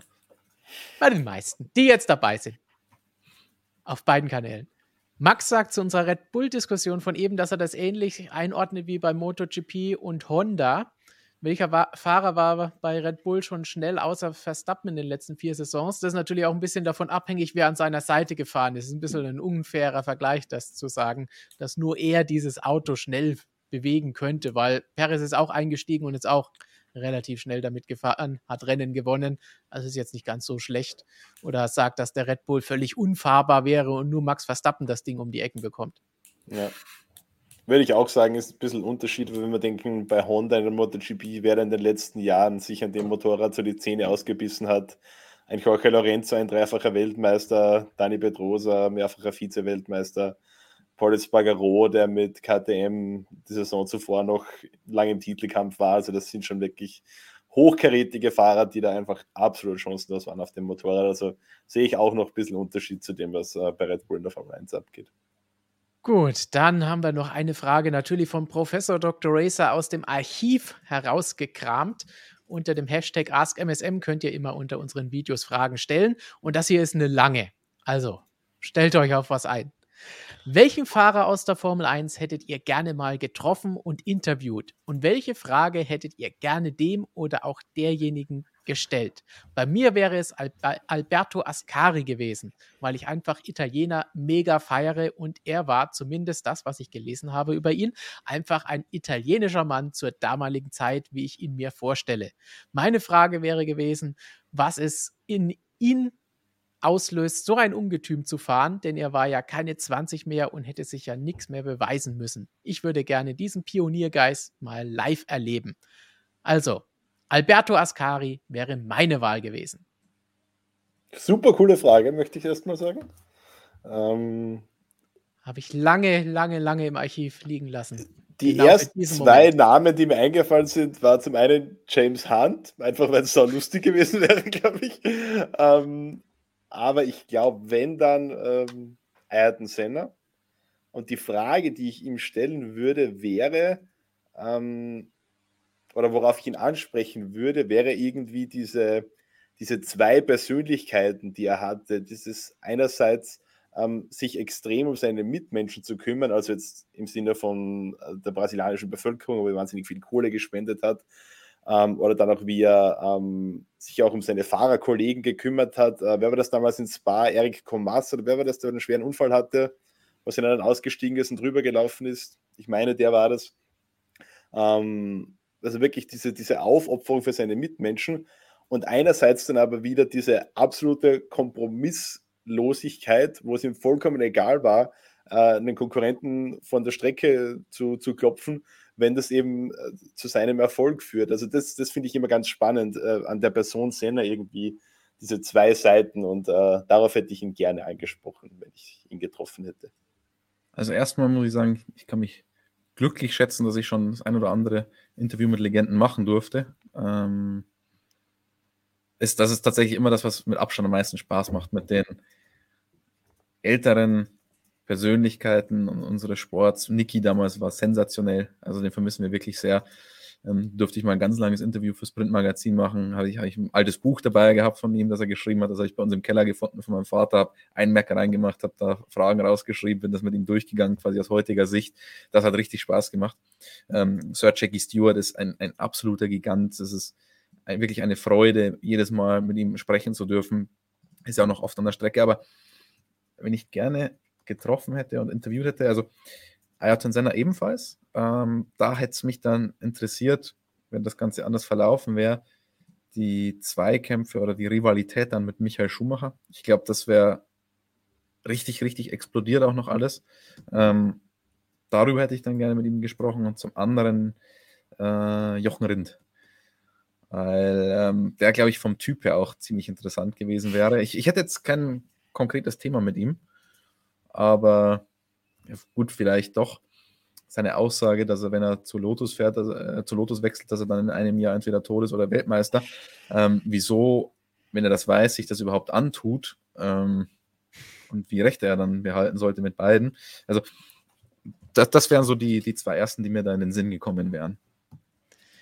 Das, das spannend. Ich meine, du hattest, wie du ja gesagt hast, auch viele andere, weil bei mir kommen noch nicht mal Fahrer als erstes in den Sinn, sondern als erstes denke ich dann sowas, was wir im Magazin von dir ein Interview hatten, zum Beispiel Bernie Ecclestone. Das, ja, eins meiner absoluten Das sind so ganz besondere Geschichten und deswegen wären die ersten Namen, die mir in den Kopf gekommen sind, in dem Fall dann auch Teamchefs, nämlich Frank Williams oder Ron Dennis. Weil da hast du auch diese ganze Geschichte, hast du das Ganze drumherum, wie so ein Team geführt wird, auch noch Persönlichkeiten, die völlig anders sind und im Zweifel auch keine Antwort geben oder, oder sonst sich irgendwas einfallen lassen. Also das ist auch nochmal was ganz anderes, weil man die auch noch ein bisschen anders erlebt hat, eben nicht nur als jemand, mit dem man arbeitet, sondern auch vorher schon verfolgt hat, das Ganze weil es noch ein bisschen was anderes, ohne Mike Krack und Kollegen da irgendwie zu nahe treten zu wollen. Aber die erleben wir halt jetzt als jemand, mit dem man Interviews führt und arbeitet. Und Ron Dennis oder auch Sir Frank Williams hat man natürlich auch vorher schon als Fan einfach nur erlebt, was das für besondere Menschen waren, die seit Jahrzehnten vorher die Formel 1 geprägt haben. Im Guten Gut, aber wie im Schlechten. Wenn, wenn, du jetzt das so ausweitest, dann äh, werfe ich noch Enzo Ferrari natürlich in den Raum. Der wäre bei mir die absolute Nummer eins, was das angeht. Dann habe äh, ich noch Colin Chapman dazu, dass ich aus. Auch wenn es mit Enzo Ferrari natürlich sprachlich schwierig geworden wäre. Oh ja. Aber der Dolmetscher hätte dann einfach übersetzt, äh, was, er, was, er, was er will. Er hätte ja. dann einfach die Fragen abgeschwächt, PR-mäßig schon, dass, dass der Kommentatore dann nicht irgendwie böse wird mit mir. Aber dafür hätte ich Italienisch gelernt. Für dieses Interview. Das haben wir jetzt verpasst.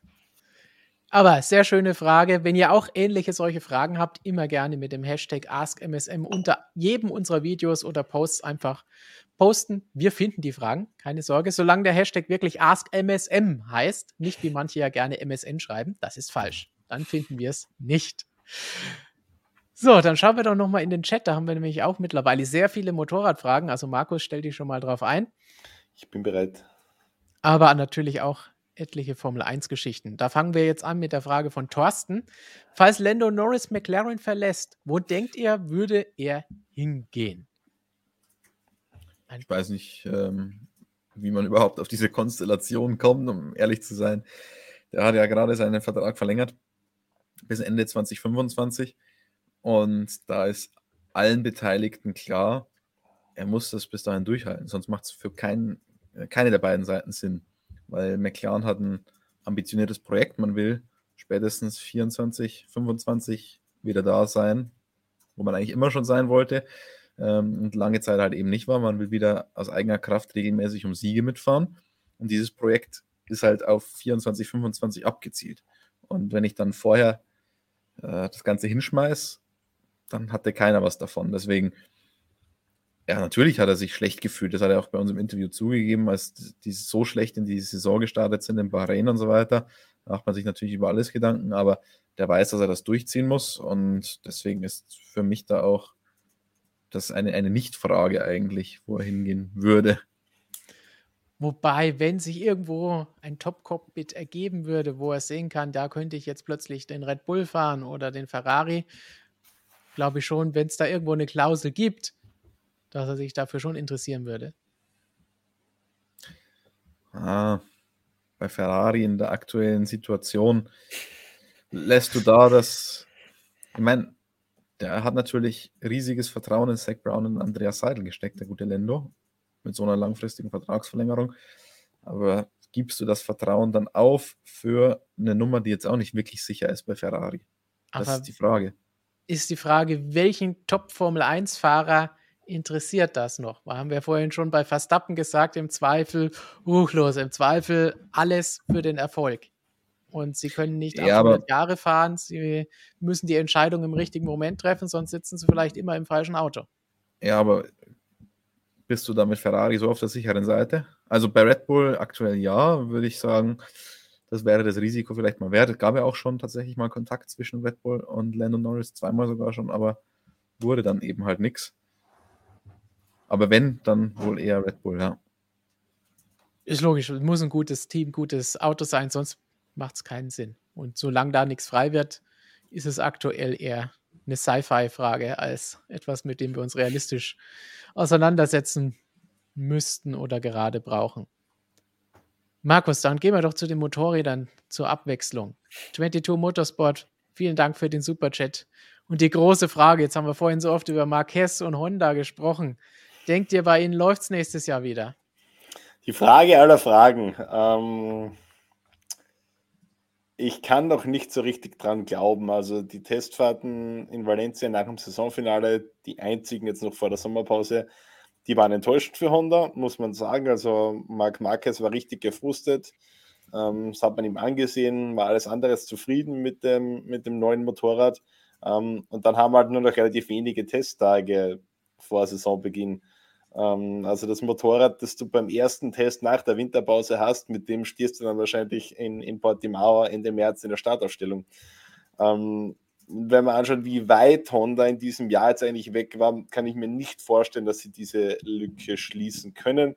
Ähm, ich glaube, 23 so ein bisschen Übergangsjahr, wo man vielleicht wieder ein bisschen näher an die Spitze ranrückt, aber noch nicht ganz dort ist. Und dann glaube ich eher so 2024, dass es da wieder äh, für ganz vorne reichen könnte. Ähm, schwierig ist natürlich auch, weil man äh, mit Marc Marquez und mit Takaki Nakagami jetzt nur zwei Fahrer hat, die das Motorrad schon kennen. Mit Joan Mir und mit Alex Rins, die ja von Suzuki kommen, äh, zwei Neulinge auf dem Motorrad hat. Das macht das ganze Thema natürlich auch nochmal ein bisschen schwieriger, weil sich die erstmal ans neue Material gewöhnen müssen, bevor sie da irgendwas zur Entwicklung beitragen können. Also die Voraussetzungen sind alles andere als optimal. Darum kann ich es mir nicht ganz vorstellen, dass es wieder für ganz vorne reicht 2023. Ganz vorne wird es vielleicht auch für den nächsten nicht reichen. Denn Hans Klaus fragt uns, was hältst du von Oscar Piastri, Christian? Und was erwartest du dir von ihm? Denn wir haben ihn als Supertalent schon angekündigt, bevor Mhm. all dieser Vertragswahnsinn gekommen ist, als wir ihn einen Tag lang bei den Testfahrten damals noch mit Alpine begleitet haben. Seitdem gab es andere Schlagzeilen rund um ihn, positiv wie negativ, was nicht sein Fehler war. Aber wir hatten auch die Frage, du hast sie auch Andreas Seidel gestellt, können wir jetzt schon mal teasern. Am Wochenende gibt es ein Interview mit ihm bei uns hier auf dem Kanal, das ihr euch unbedingt anschauen solltet. Ist es nicht ein Risiko, einen Rookie da reinzusetzen?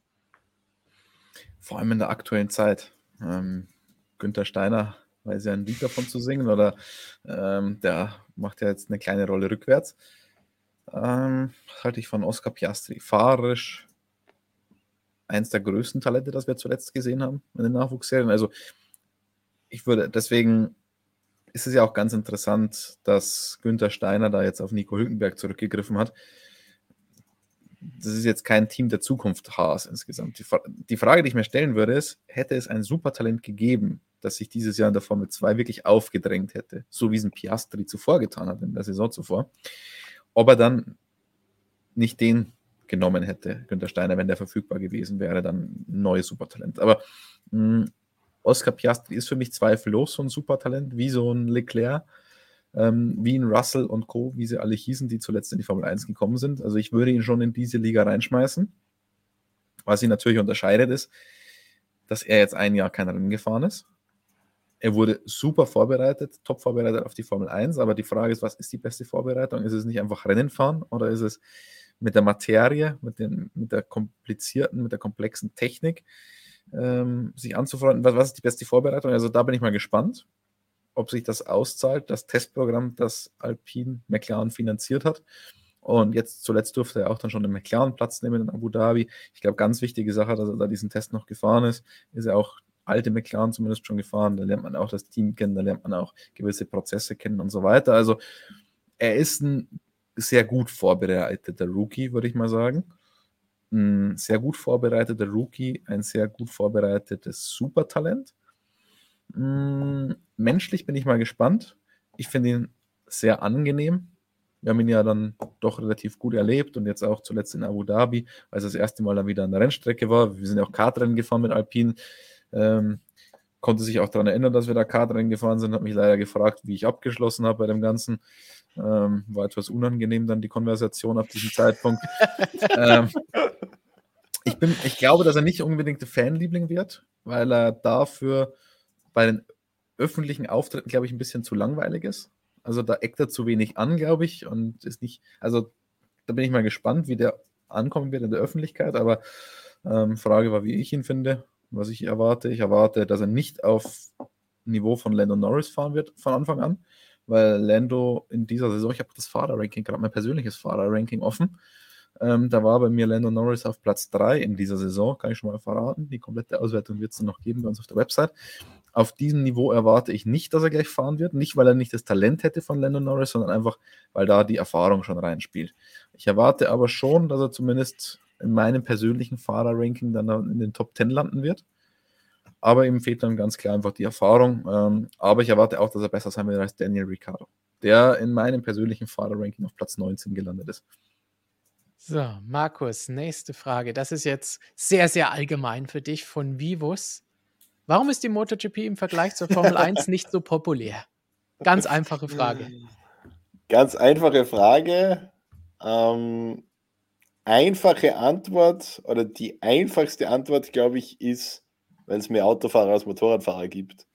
Ähm, wenn man schaut, überall dort, wo das motorisierte Zweirad, ob es jetzt ein Mofa, ein Moped, ein Motorrad ist, ein mm, alltägliches Verkehrsmittel ist, da ist auch der Motorradsport populär. Das sehen wir in Europa, in Spanien und Italien zum Beispiel. Das sehen wir im gesamten südostasiatischen Raum vor allem. Also ich glaube, es hat sehr viel damit zu tun, welches Fahrzeug der Fan im Alltag nutzt. Und das schaut er sich dann auch gerne im Rennsport an. Also das ist für mich jetzt mal die simpelste Erklärung. Es gibt natürlich viele Faktoren, die da reinspielen. Ähm, Formel 1 hat diesen gewissen Glamour-Faktor, der vielen Leuten eben gefällt. Ähm, das ist was, was die MotoGP in der Form einfach nicht hat. Ähm, eine weitere Sache, wo ich sage, die für die Formel 1 spricht, ist sicher die taktische Komponente. Die ist in der MotoGP wenig bis nicht vorhanden. Äh, wenn man das gerne mag, ist man sicher auch in der Formel 1 besser aufgehoben.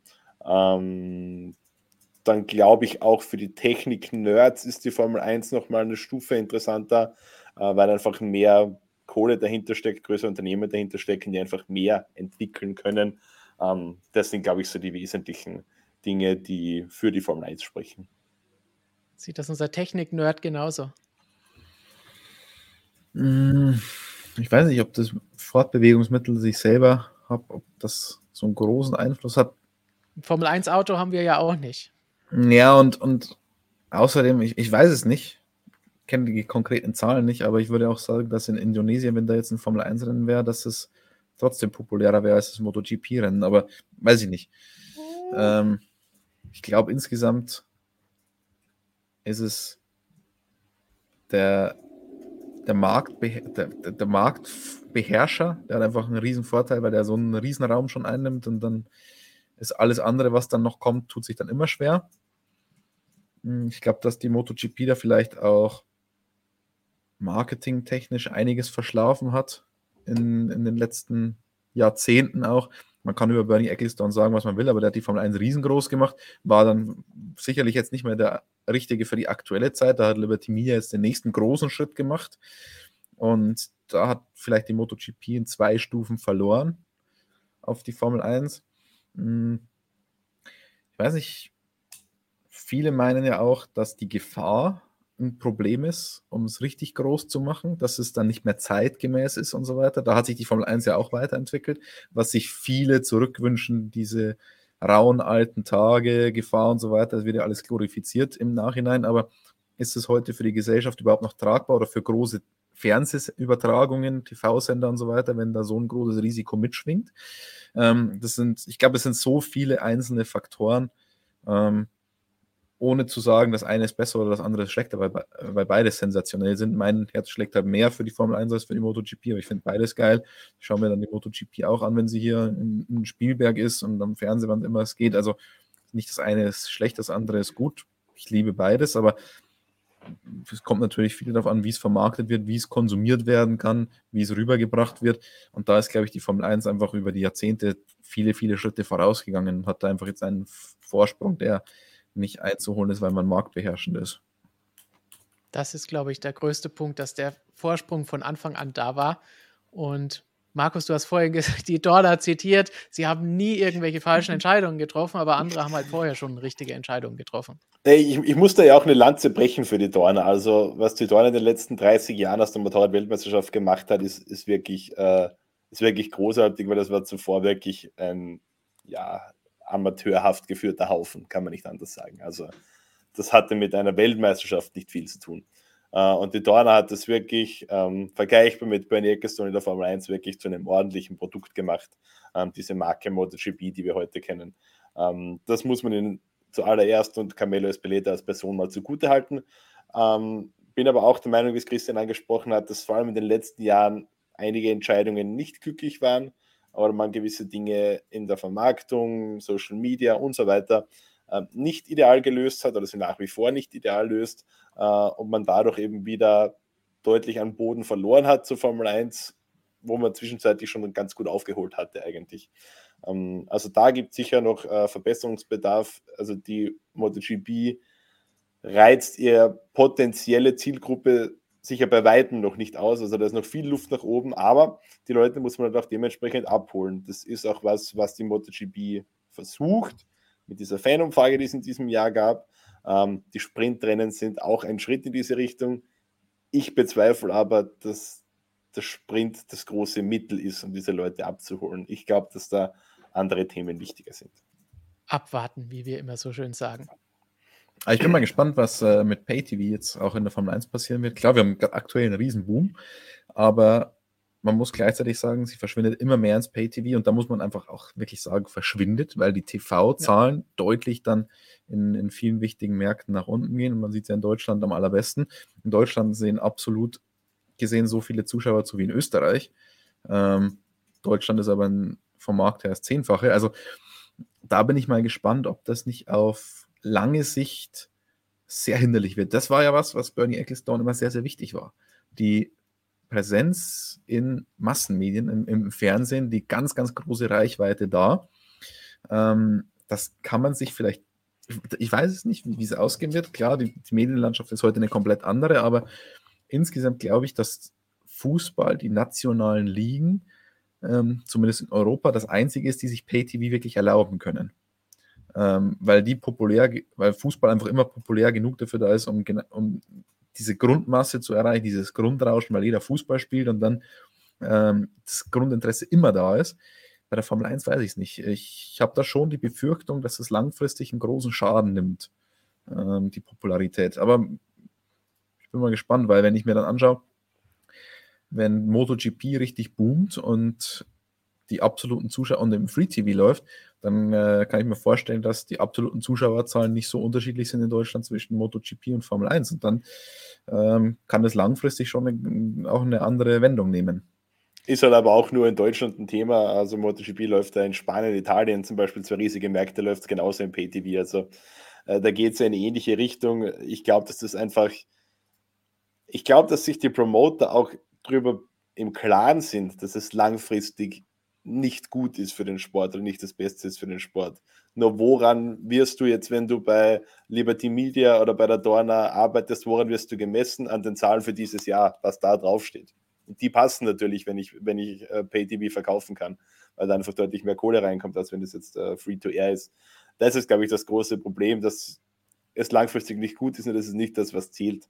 Ähm, und ja, den Fußballvergleich ähm, finde ich ganz gut. Vor allem kommt da auch meiner Meinung nach dazu, wenn ich jetzt äh, zum Beispiel, ich wohne hier in Graz, ich bin Fan von SK Sturm Graz, dann kann ich mir den Club jede zweite Woche im Stadion ansehen. Die Möglichkeit habe ich bei Formel 1 oder MotoGP, wenn ich nicht gerade Multimillionär bin und um die Welt chatten kann, eher nicht. Also entweder ich sehe es im Fernsehen oder ich Oder nicht für Motorsportmagazin arbeiten. oder für Motorsportmagazin kommen. Wenn ihr das wollt, um, ähm, schreibt uns doch eine E-Mail. Genau. Das ist, glaube ich, auch noch ein Faktor. Also im Normalfall Motorsport, deine Lieblingsrennserie kannst du dir einmal im Jahr vor Ort gönnen, wenn überhaupt, ist für viele Leute auch nur schwer leistbar. und die restliche Zeit bist halt auf das Fernsehen angewiesen. Das hast ja. halt, glaube ich, im Fußball zum Beispiel nicht. Und rein auf Deutschland jetzt bezogen, würde ich sogar sagen, das, was ihr jetzt beide als Fußballvergleich angebracht habt, ist es natürlich auch eine Geschichte, die aus der Tradition herauskommt. Fußball war ja nie alles mal im Free TV zu sehen, alle Spiele. Dass man überhaupt Live-Spiele bekommen hat aus der Bundesliga, kam ja erst durch das Pay TV in dieser Form, wie wir es am Anfang hatten mit einem pro Wochenende und jetzt alles und überhaupt auf 800 verschiedenen Sendezeiten über das Wochenende von Freitag bis teilweise Montag verteilt dieser Wahnsinn kam ja dann erst durch das Pay-TV und es ist immer schwieriger, etwas, das schon da war und kostenlos war, wegzunehmen und dann hinter die Bezahlschranke zu stellen, als einfach zu sagen, hey, das ist jetzt etwas zusätzlich, wer es sich leisten will, wer es haben will, kann sich kaufen. Alle anderen haben das, was sie bislang auch hatten, nämlich die Zusammenfassungen. Formel ja, 1 war bei uns aber eben immer live jedes Rennen im Fernsehen zu sehen und ist es jetzt nicht mehr. Und das ist ein ganz entscheidender Punkt auch im Vergleich zum Fußball. Fußball hat Samstag Sportschau, 18 Uhr. Das ist eine Instanz, da schaltest du einfach ein und hast zwei Stunden, zwei Stunden lang hast du die volle Dröhnung ähm, in, auf diesem Sendeplatz. Und das hat halt die Formel 1 dann auch nicht. Also die Formel 1 kann froh sein, wenn sie in den öffentlich-rechtlichen Sendern noch irgendwie überhaupt unterkommt. Ähm, ich bin dann immer schockiert. Ich schaue mir das immer ganz gerne an und ähm, bin dann oftmals schockiert, welche Sportnachrichten es in die Tagesschau schaffen, oftmals und die Formel 1 dann nicht. Ähm, oder in, in andere äh, Formate, in andere äh, Nachrichtenformate. Blutet mir das Herz. Und von anderen Rennserien wie MotoGP, DTM, sonst was braucht man gar nicht ersprechen. Nur, ist und so. das ist die traurige Wahrheit, wenn es Tote gibt. Ja, ja, definitiv. Das ist natürlich nochmal erschwerend bei uns in Deutschland mit dazu. Dürfen so, vielleicht die Kollegen von Bild und Co. übrigens angesprochen fühlen. vielleicht ein etwas positiveres, freundlicheres Thema. Von Bahn TV. Hallo MSM Top Team. Denkt ihr, Pecco verteidigt seinen Titel? Letztes Jahr habe ich nach dem Titel daheim mitgefeiert. Ich würde schon sagen, dass er der Favorit ist. Also vor allem das Paket aus Banyaya und Ducati ähm, sehe ich aktuell als das gar stärkste, weil eben ein Quattararo Yamaha nicht dieses Paket haben, Marquez Honda nicht dieses Paket haben. Ähm, ich glaube, seine größte Konkurrenz wird aus dem eigenen Team kommen, in Form von Enea Bastianini. Ich glaube, dass es da richtig krachen wird, dass wir da ein richtig schönes, äh, einen schönen teaminternen Krieg sehen werden ähm, weil Enea Bastianini kein Fahrer ist, der die Nummer 2 Position akzeptiert. Francesco Bagnaia als amtierender Weltmeister wird das auch nicht machen.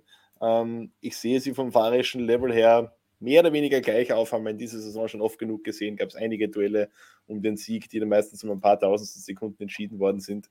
Äh, von dem her, ich würde mal auf Pekka Bagnaia tippen, aber ähm, großer Herausforderer Enea Bastianini im selben Team. Was ich daraus mitnehme, ist, beide kein guter Bottas. Nee, keine, keine guten Bottas, ne? Das ist tatsächlich so, ja. Wenn wir das heute alle gelernt haben, dann ist das schon mal was richtig Gutes. Und jetzt eine Frage, die können wir auf beide Rennserien auslegen, nämlich von Nick Ramberg. Wer denkt ihr, wird die Überraschung der MotoGP-Saison 2023 oder eben Formel 1-Saison 2023? Christian, wir haben jetzt vorhin schon über Oscar Piastri gesprochen. Trauen wir ihm das zu? Die Überraschung. Hm. Überraschung ist natürlich auch immer ein schwieriges Wort, weil wenn man selber damit rechnet, dann ist es ja keine Überraschung. Oh, jetzt wird es aber philosophisch. Äh, kann ich sagen, wenn, wenn Oscar Piastri eine starke Saison fährt am Ende der Saison, dass es eine riesen Überraschung für mich war, weil ich ja schon ein hohes Stück auf ihn gehalten habe. Wenn er jetzt auf Norris-Niveau fährt, dann ist es vielleicht schon eine Überraschung, aber dann kann ich ja jetzt nicht davon reden, dass es eine Überraschung wird, weil dann wäre es ja keine Überraschung mehr. Okay, Oder? bevor du die Zuschauer noch weiter verwirrst, Markus, wie sieht es bei den Motorrädern aus? Äh, ich weiß jetzt auch nicht, ob Überraschung der richtige Begriff dafür ist, aber ich erwarte mir von Miguel Oliveira auf der für ihn neuen Aprilia sehr viel, weil der beim ersten Test richtig, richtig stark war, äh, weil ich ihn für einen hervorragenden MotoGP-Fahrer halte, der das bei KTM in den letzten Jahren, aus welchen Gründen auch immer, immer nur partiell zeigen konnte. Ähm, aber ich glaube, wenn für ihn das, äh, das Team wieder passt, das Motorrad passt, dann kann der richtig viel leisten. Und das hat sich für mich schon so ein bisschen abgezeichnet und ich glaube, dass äh, Miguel Oliveira auf der Aprilia einige Leute überraschen wird in der nächsten Saison. Immerhin eine Überraschung haben wir damit gefunden. Und dann sage ich noch äh, Fernando Alonso im, äh, im Aston Martin. Ich glaube, dass, egal was er macht, es wird immer überraschen. ich glaube, es wird überraschend gut. Sie, sie sind ein bisschen am aufsteigenden Ast, jetzt auch die letzte Zeit gewesen, haben wir ja auch gesehen. Seit es besser lief, war dann auch Vettel wieder besser aufgelegt. Gute Rennen gehabt, natürlich auch wieder ein paar zwischendrin, wo die Strategie und so weiter Rückschläge verursacht hat. Aber insgesamt sah es da zuletzt schon besser aus. Und wenn sie das fortsetzen können, warum nicht? Alonso wissen wir, der holt aus jeder Kiste alles raus. Selbst wenn er vorher mit dem Alpin durch die Luft geflogen ist, gelandet ist, eigentlich alles kaputt sein müsste, der fährt trotzdem weiter, auch ohne Spiegel. Gut, dass du nochmal drüber sprichst. Wir, haben, wir machen ja noch ein Video mit unseren Highlights und so und Szenen des Jahres und was auch immer. Gut, nochmal daran erinnert. Das, das, das gut ist, dann, dann kannst du eine von den Flugeinlagen nehmen und ich die andere, weil Alonso war an zwei beteiligt. Einmal ist er geflogen, einmal Hamilton. Stimmt. Aber als er geflogen ist und dann einfach noch weitergefahren und das, Punkte geholt, Strafe, zurück. Ja. Das war natürlich der komplette Wahnsinn. Ja, das stimmt. Hat man fast schon alles wieder verdrängt. Ist noch gar nicht so lange her, aber trotzdem fast schon verdrängt. Das ist das Schwierige, wenn du halt so viele Rennen hast, so viele ja. Szenen, so viele Aufreger, da dann noch an alles zu erinnern und dann den rauszuholen. Aber habe ich jetzt wieder auf dem Zettel. Ich glaube, das wird die, die, die schwierigste Aufgabe für alle, da sich irgendwas zu überlegen, damit ihr dann ein Video bekommt, wo wir darüber reden können. Aber wir werden versuchen, alles zu geben so wie Markus bei dieser Frage, die er, glaube ich, schon das ein oder andere Mal, glaube ich, gehört hat, nämlich von Etienne, jetzt weißt du. Markus, was glaubst du, wer könnte in der VR 46 Akademie fahren? Ich kann es dir nicht sagen, Etienne, aber ich kann dir verraten, ähm, Ucho, der Kumpel von Valentino Rossi, der ja auch da in einer sehr führenden Funktion äh, involviert ist bei VR 46, ähm, hat verraten, es wird einige Umstrukturierungen in dem ganzen Projekt, sowohl Academy als auch Team geben. Ähm, da ist man gerade in intensiven Gesprächen mit Valentino Rossi höchstpersönlich. Ähm, und das wird jetzt in den nächsten Wochen so um den Jahreswechsel rum wird das bekannt gegeben werden. Bis dahin heißt es noch abwarten. Aber ich glaube, du kannst schon mal sagen, dass es Max Verstappen nicht wird, oder? Das kann ich bestätigen, ja. Also ihr habt hier zuerst gehört. Da hast du, da hast du nämlich heute Videomaterial gesichtet, dass das ähm, bestätigen soll. Definitiv. Habe ich gehört. Kann, kannst du kurz erklären? Ich, ich habe das selber nicht gesehen, ich habe nur deine Reaktion gehört. Ach so, das meinst du, ja. Äh, ganz, ganz spannende Bilder vom, wie heißt Honda Thanks Day, glaube ich, also so eine Veranstaltung, die Honda immer zum Jahresabschluss macht, am Twin Ring oder Mobility Center Motegi, wie es jetzt korrekt heißt, ähm, wo einfach alles, was halt irgendwie für Honda fährt, dort ist. Von der Formel 1 über die MotoGP, Superbike WM, Motocross, Super GT, schlag mich tot. Ähm, natürlich tauschen sich da auch die Fahrer untereinander mal ein bisschen auf. Uh, und Marc Marquez hat halt Max Verstappen angeboten, dass er da mal auf seiner Honda Platz nehmen könnte. Und es hat so ausgesehen, also ich, ich weiß nicht, inwiefern Max Verstappen Motorradaffin ist, aber es hat so ausgesehen, als würde er zum ersten Mal in seinem Leben auf einem Motorrad Platz nehmen. Also ich habe noch nie einen Menschen so auf ein Motorrad aufsteigen sehen. Also er ist quasi so, wie wenn man sich in einen Formelwagen reinsetzen würde, so ist er auf das Motorrad aufgestiegen. Also, es sah wirklich sehr, sehr kurios aus. Also ähm, es gibt ja durchaus sehr gute Motorradfahrer auch unter den Formel 1-Piloten. Fernando Alonso ist schon mal ein MotoGP-Bike gefahren. Lewis Hamilton. Lewis Hamilton, richtig. Hat mit Valentino Rossi ähm, getauscht. Genau, also da gibt es ja schon ein paar, die das drauf haben. Max Verstappen sah mir jetzt nicht danach aus, muss ich sagen. Manchmal ist es auch besser so, wie wir von Michael Schumacher wissen, man muss nicht immer Motorrad fahren und rennen. Genau, so. ja. Stimmt. Würdet ihr die Frage habe ich mir selber mal gestellt. Würdet ihr bei so einem Doppelsitzer äh, MotoGP-Ride mitfahren, hinten drauf? Ja. Also da habe ich schon genug, genug Vertrauen in, in Randy Mamola, der aber mit dem Ding auch schon mal gestürzt ist mit dem Fahrgast hinten drauf, muss man sagen. Aber natürlich, klassischer Rennfahrer, er sagt, war nicht seine Schuld, der Reifen war. Ah ja, klar. Also bis zu der Aussage hätte ich ja auch ja gesagt, aber jetzt muss ich mir das nochmal überdenken. Ste Stefan, würdest du aufsteigen? Habe ich mir noch nie die Frage gestellt bei einem MotoGP-Bike. Bei einem Formel-1-Auto wird, glaube ich, jeder sofort Ja sagen, weil da sitzt du eh dahinter, da siehst du nichts. Aber bei dem Ding kannst du wirklich runterfallen. Ja, also. Noch ich habe ich habe hab mir die Frage schon mal gestellt. Ich bin ja, da kann ich mich auch sehr glücklich schätzen, durfte schon in diversen Sachen mitfahren. Ähm, vom DTM-Auto, als es noch eine richtige DTM war, wenn man so sagen will, GT3-Auto und so weiter. Es hat mir alles überhaupt nichts ausgemacht. Und ich habe da einfach 100, ich durfte sogar mal mit Michael Schumacher im KTM X-Bau mitfahren. Ähm, also mit, mit, ich bin der erfahrenste Mitfahrer im Motorsport vielleicht. Nicht der Beste, dafür bin ich zu schwer. Ähm, aber ich bin auch ruhig, schreie nicht rein, was auch immer. Also wer, bin zumindest bei Profis ein guter Beifahrer, im normalen Straßenverkehr nicht. Aber ob ich mich auf so ein MotoGP-Dings draufsetzen würde, ich glaube, also davor, das wäre das Einzige, glaube ich, wo ich richtig, richtig, richtig Schiss hätte. Und ich, ich weiß auch selber nicht, was ich, wie du dich da verhalten sollst. Sollst du dich da mit reinlegen? Sollst du da wie so ein Stein drauf sitzen? Oder Zentral Was- bleiben. Mhm, zentral, was heißt das? Einfach aufrecht, also einfach aufrecht drauf sitzen quasi. Mhm. Und du kannst mal, und auch nicht, was manche Leute ja machen, ständig mal links vorbeischauen, mal rechts vorbeischauen, das ist nie gut. Also einfach dich unauffällig verhalten quasi, dann machst du am wenigsten falsch. also nicht glauben, du musst da jetzt auf maximale Schräglage gehen und mit deinem eigenen Ellbogen noch runterkommen oder so. Das ist, das ist definitiv Ja, kontraproduktiv. das, das, ich, hatte, ich hatte keine Ahnung, was ich da machen sollte. Also, Hast du das ähm, nicht gelernt bei deinem, bei deinem äh, Führerschein? Wie hat der geheißen? B196 Beim legendären Das- Fahrlehrer? bei Money. Ähm, Money schönen Gruß an der? Stelle. Nein, fährst du ja immer nur Money alleine da. ja, ich habe ja nicht einen Führerschein gemacht zum Mitfahren, sondern einen Ja, aber wir haben das beim. Motorradführerschein schon noch gelernt, wie man sich als Beifahrer korrekt verhält. Ich nicht. Ich habe nur selber fahren gelernt. So, so, sollten manche Autofahrer vielleicht auch lernen, wie man sich als Beifahrer richtig verhält. Auch als Fahrer. Aber Auch das als- würde das- das würde mich jetzt auch mal interessieren, ob unsere Zuschauer da mitfahren würden. Auf so einem MotoGP-Bike. auch interessant zu sehen, wie das vielleicht im Formel 1-Chat und im Motorrad-Chat aussehen wird. Das ist spannend, stimmt eigentlich. Also, da würde ich mir wirklich in die Hosen scheißen. Das muss ich jetzt mal so sagen. Redet ihr mal noch? Ich mache eine Umfrage in den Chat. Ja. ich bin Markus, mein, bei welchem Fahrer würdest du am liebsten mitfahren? Ja, es gibt ja Randy Mamola und ähm, Franco Battaini fahren das. Ähm, ich würde gerne bei Randy Mamola mitfahren, also einfach ein geiler Typ ist. Aber So du darfst jetzt einen aussuchen, nicht von diesen zwei. Also allgemein. Ja, ja. Wir sind ja, überwünscht dir was. Uh, Das ist eine gute Frage. Puh. Ich glaube, Marc Marquez würde mir zu viel Angst machen.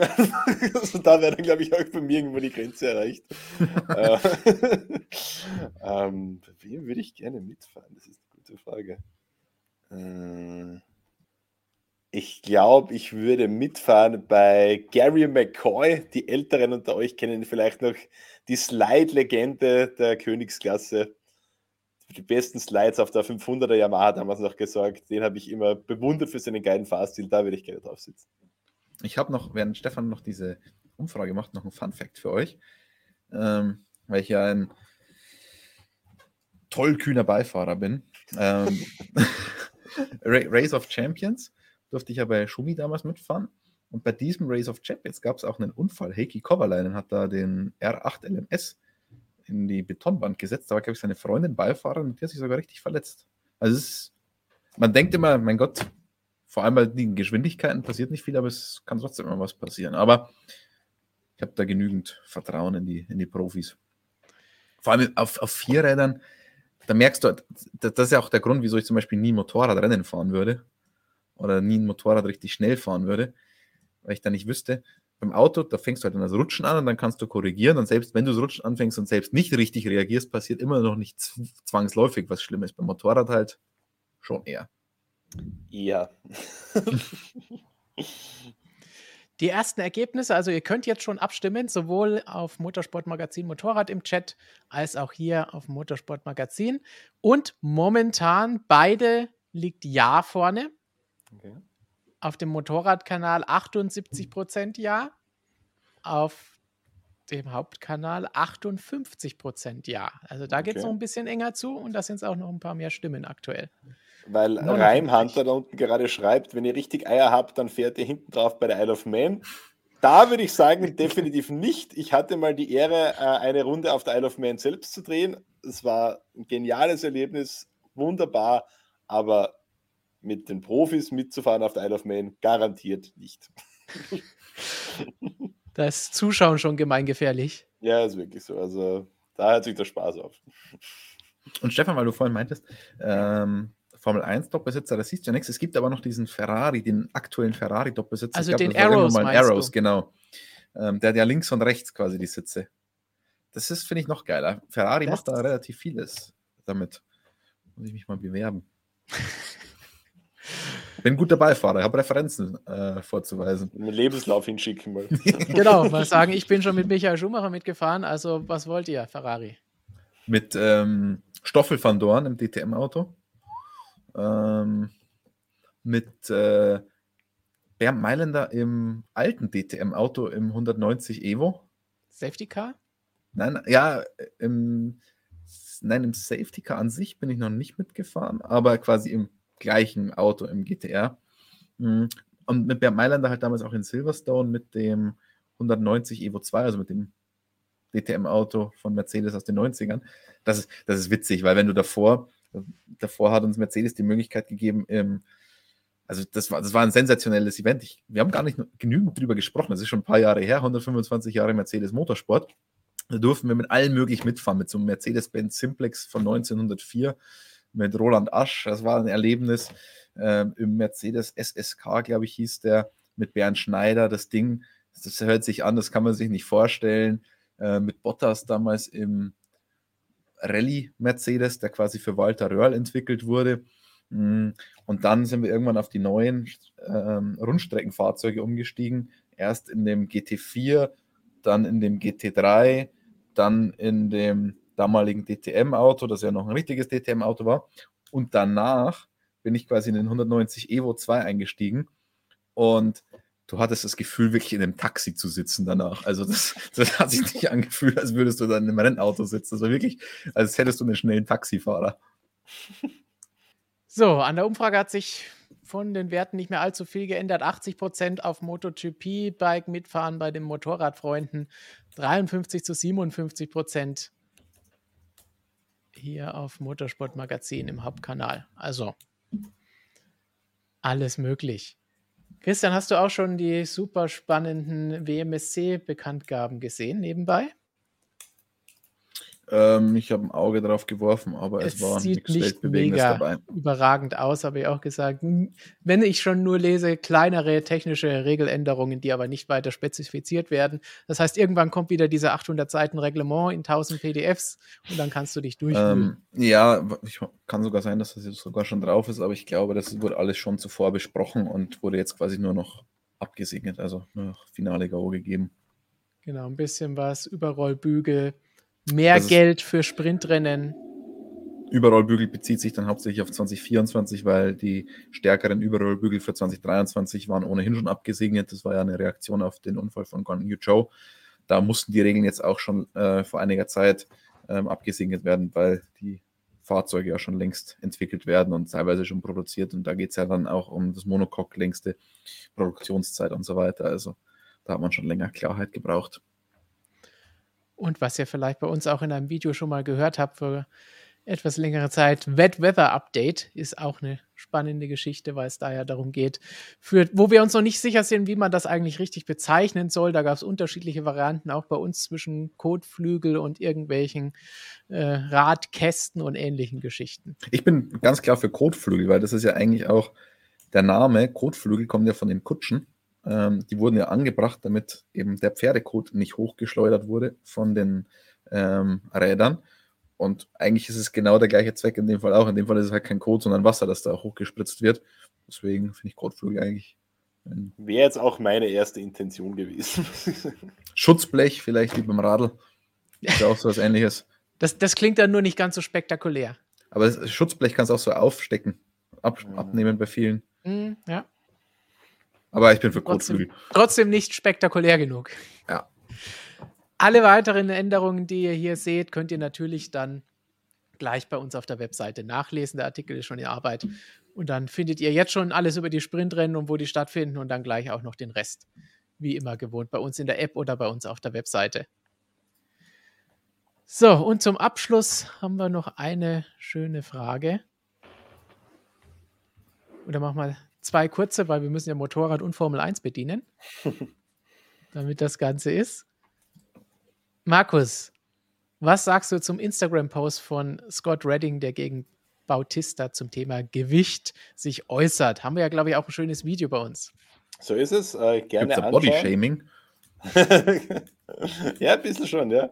Äh, gerne anschauen bei unserem Motorsportmagazin Motorradkanal. Da geht es genau um das Thema, da in der MotoGP, aber was hier angesprochen wird, geht es um Superbike WM, aber ähnliches Thema. Äh, das Thema ist, ähm, haben große Fahrer, dadurch auch schwerere Fahrer natürlich, äh, einen massiven Nachteil gegenüber kleineren Fahrern. Ähm, also da das Beispiel Scott Redding und Bautista, die trennt schon ein ordentliches Stückchen und auch ein paar Kilo. Ähm, ist es fair quasi oder müsste man da Änderungen herbeiführen? In der MotoGP gibt es eben die Diskussion, ähm, weil man ja nur ein Mindestgewicht fürs Motorrad hat, ob da nicht ein kombiniertes Mindestgewicht aus Fahrer und Motorrad quasi fairer wäre, um da nicht diesen Nachteil zu haben. Ähm, ich gebe Scott Redding schon ein bisschen recht. Es ist ähm, teilweise nicht ganz fair. Die kleinen leichten Fahrer haben teilweise schon äh, einen massiven Vorteil. Ähm, Gegenargumentation ist natürlich, naja, wenn du jetzt äh, ein 1,58 großer Spanier bist, dann wirst du halt auch kein Basketball-Superstar werden, zum Beispiel. Also so quasi, jeder muss sich halt anhand seiner Statur, seines Körpers die richtige Sportart suchen. Äh, kann ich auch irgendwo verstehen, aber der Motorsport hat halt da, oder der Motorradsport hat halt da im Gegensatz zu anderen Sportarten die Möglichkeit, das auszugleichen, eine faire Basis zu schaffen.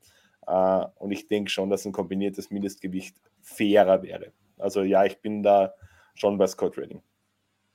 Das ist ganz witzig. Und Entschuldigung, Stefan? Mehr dazu natürlich im Video auf unserem Motorradkanal von Markus. So ist es. Beim Kartfahren haben wir auch immer die Diskussion, ob wir mit Zusatzgewichten fahren oder nicht. Ähm, ich finde es auch, ich meine, bis zu einem gewissen, es macht ja keinen Sinn, alles so zu boppen, wenn du so willst, ähm, zum Schwersten, sondern du musst natürlich irgendein sinnvolles Maß finden, ähm, wo man sagt, okay, beim Kart bei einem Hobbykater, was weiß ich, 85 Kilo oder so. Und wenn du halt drüber bist, hast du Pech gehabt. Allen recht wirst du es nie machen können in der Formel 1. Haben sie ja diesbezüglich auch eine sehr, sehr gute Regelung gefunden in den letzten Jahren. Es gab, früher gab es ja nur ein Fahrzeuggewicht, dann gab es ein kombiniertes, von dem du jetzt auch sprichst. Inzwischen gibt es noch eine bessere Variante. Es gibt ein Sitzgewicht. Ähm, das ist quasi das Gewicht, das Fahrer und Sitzschale zusammen mit Ausrüstung auf die Waage bringen müssen. Und weil da, zuvor, wenn du ein kombiniertes Gewicht hattest, hattest du als leichter Fahrer trotzdem noch den Vorteil, dass du ähm, andere Sachen im Auto verteilen konntest, wie du wolltest. Und das geht eben jetzt nicht. Du kannst halt nur noch in die Sitzschale dann das Zusatzgewicht reinmachen. Ähm, ich weiß aber nicht, wie das bei den Motorrädern ist, weil da kannst du ja mit eigenem Körpergewicht durchaus auch was machen. Du kannst das ja reinlegen oder halt nicht reinlegen. Und wenn es dann starr irgendwo verbaut ist, weiß ich nicht, ob das ein Vor- oder Nachteil ist. Das ist eben auch ein Punkt, ähm, da schon ein bisschen vorzugreifen Warum es wahrscheinlich eher nicht kommen wird, ist der Fakt, dass es die Hersteller einfach nicht wollen. Weil sie sagen, du weißt halt nicht, was ein mögliches Zusatzgewicht an deinem Motorrad ausmacht. Das kann die komplette Balance äh, über Bord werfen. Das Motorrad kann unfahrbar werden. Und deshalb ist halt für die Hersteller der einfachere Weg, sich einfach kleine und leichte Fahrer zu suchen, als da an ihrem Motorrad irgendwie Wolframplatten oder was auch immer da genau jetzt verwendet wird, äh, anzubauen. Das ist natürlich also denke ich mal, im Motorradsport schon komplizierter, als es im Automobilsport ist. Und dann noch eine Frage. Formel 1 von EMA oder EMA 261. Denkt ihr, dass die anderen Motorenhersteller außer Ferrari auch noch durch Zuverlässigkeitsupdates mehr Leistung rausholen können, weil sie länger mehr Power fahren können? Prinzipiell immer, aber man ist natürlich in gewisser Weise schon gefangen, auch mit einem Konzept in Zeiten des Engine Freezes, der seit dieser Saison gilt. Ähm, aber klar, Zuverlässigkeitsupdates sind immer zweischneidiges Schwert. Äh, war ganz, ganz, interessant, weil wir Anfang der Woche einen Call hatten mit Bruno Farmin äh, bei Renault für die Power Unit zuständig oder Power Unit Chef, Chef von Viry. Und der glaubt, dass die FIA da ein bisschen härter durchgreifen wird bei Zuverlässigkeitsupdates in Zukunft. Also in diesem ist es ein sehr transparenter Prozess. Das hat sehr gut funktioniert offenbar. Wenn ein Hersteller was eingereicht hat, ist das sehr transparent auch an die anderen kommuniziert worden, damit da nicht irgendwie im Hinterstübchen geheime Abmachungen stattfinden zwischen FIA und gewissen Motorenherstellern oder wie auch immer. Hat man ja alles schon gesehen. Ähm, da wurde, da wurde doch relativ vielen Updates, Zuverlässigkeit-Updates stattgegeben. Ist natürlich auch eine Konsequenz daraus, dass die Motoren sehr neu waren, dass jeder viel Risiko eingegangen ist vor einem Engine Freeze. Er glaubt aber, dass das in Zukunft ein bisschen äh, strikter gehandhabt wird, was da zugelassen wird und was nicht. Also die Updates werden da auch kleiner werden, die Zuverlässigkeitsupdates höchstwahrscheinlich. Noch dazu werden die Hersteller ohnehin immer mehr Ressourcen auf 2026 äh, verteilen und so weiter. Deswegen glaube ich, wird sich das alles ziemlich gut einpendeln, was ja jetzt auch schon ganz gut eingependelt ist von der Performance her. Straßenbahn zum Abschluss, Markus, würde die Fahrer vielleicht mit Zusatzgewichten ausstatten, aber ich würde sagen, da sind wir bei der Sicherheit natürlich wieder stark das gefährdet. sind wir bei der Sicherheit schon und ich habe nachgeschaut, ich glaube 12 Kilo oder sowas sind der Unterschied zwischen leichtesten Fahrer Bastianini äh, und schwersten Fahrer Luca Marini, glaube ich was. Ähm, 12 Kilo an dem Körper anzubringen, das ist halt schon, also da bewegt man sich nicht mehr natürlich. Also ich glaube, das ist, das ist unrealistisch. Also ich habe auch zwölf Kilo zusätzlich angebracht. Aber die hast du ja schon Aber nicht unnatürlich. aufgebaut. Ne? War ja viel Arbeit auch. Aber ähm, Kollegen, die mich hier im Büro sehen, würden auch sagen, ich bewege mich nicht mehr natürlich.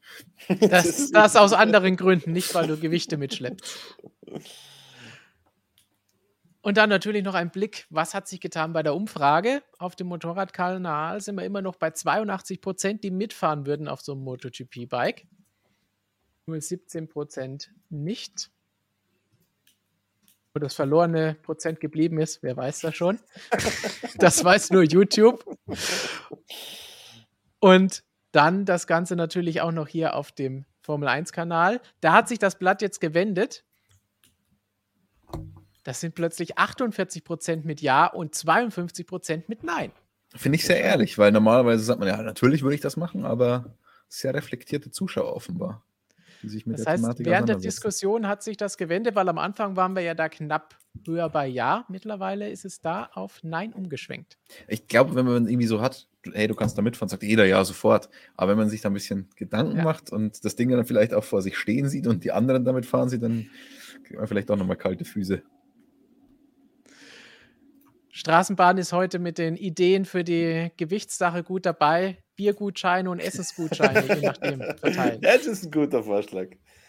Den, den bringe ich mal ein bei Camelo und Co. und du weißt, die nehmen nur die guten Ideen an, also wird diese Idee angenommen. Also selbst haben sie die geilsten, aber die zweitbesten kommen dann von unseren Usern. Okay, perfekt. Gut, dann würde ich sagen, haben wir den heutigen Stream mit QA über die Bühne gebracht. Sagen nochmal Danke an alle, die dabei gewesen sind, sowohl auf zwei als auch vier Rädern. Und Markus, hast du noch irgendetwas, was du loswerden willst? Fun Facts oder sonstige Geschichten? Nee, Fun Facts keine, aber ich würde mich über Feedback am Motorradkanal freuen. Hat euch das gefallen heute? Sollen wir das öfter in der Form betreiben? Schreibt uns gerne, gebt uns Bescheid. Mir hat es auf jeden Fall eine Menge Freude bereitet, hier mal wieder dabei zu sein. Ich sage danke. Und denkt dran, Daumen da lassen, auf beiden Kanälen abonnieren, denn wir streben die 19.000 auf dem Motorradkanal an und die 190.000 auf dem Hauptkanal. Also dran denken, wie Christian immer schön sagt, Glocke läuten, abonnieren und dann beim nächsten Mal wie immer schön mitdiskutieren. Christian, was hast du noch loszuwerden? Ich hoffe, ihr habt alle eine wunderbare Adventszeit genießt das schlechte Wetter hoffentlich drinnen mit einem Glühwein oder was auch immer. Ich rieche ja auch schon bei uns in der Redaktion ein bisschen Glühwein. Ähm, nebenan im Büro gibt es schon eine kleine Feier. Ich hoffe, ihr habt genauso viel Spaß wie die. Ich wünsche euch im Adventskalender viele tolle Sachen. Wenn ihr gestern noch nicht reingeschaut habt, vielleicht habt ihr sogar zwei Sachen drin am Nikolaustag. Ähm, habt eine schöne Zeit. Und dann noch einmal Danke in die F1-Welt in die Motorradwelt. Danke an alle Formel 1-Fans, Motorradfans und an alle MSM-Freunde da draußen. Und keine Sorge, wenn eure Frage heute nicht dabei gewesen ist, dann ist sie vielleicht beim nächsten Mal dabei. Oder wenn ihr sie nicht stellen konntet, weil ihr nicht live mit dabei wart, einfach mit dem Hashtag AskMSM unter jedes unserer Videos. Und dann ist es vielleicht beim nächsten ah. Mal ah. schon mit dabei. Eine Sache habe ich noch. Hashtag AskMSM. Wenn ihr Glück habt, kriegt er sogar eine riesengroße Geschichte mal im Printmagazin, wie das im übernächsten der Fall sein wird. Schon mal angeteasert. Da gab es nämlich eine Frage, die hat uns beschäftigt, die konnten wir selber nicht so richtig beantworten. Und dann haben wir gesagt, okay, dann fuchsen wir uns da mal richtig rein in die Geschichte, haben in Abu Dhabi richtig viel Zeit damit verbracht mit der FIA zusammen, um diese Frage zu klären. Wir werden da auch noch ein bisschen Gespräche führen.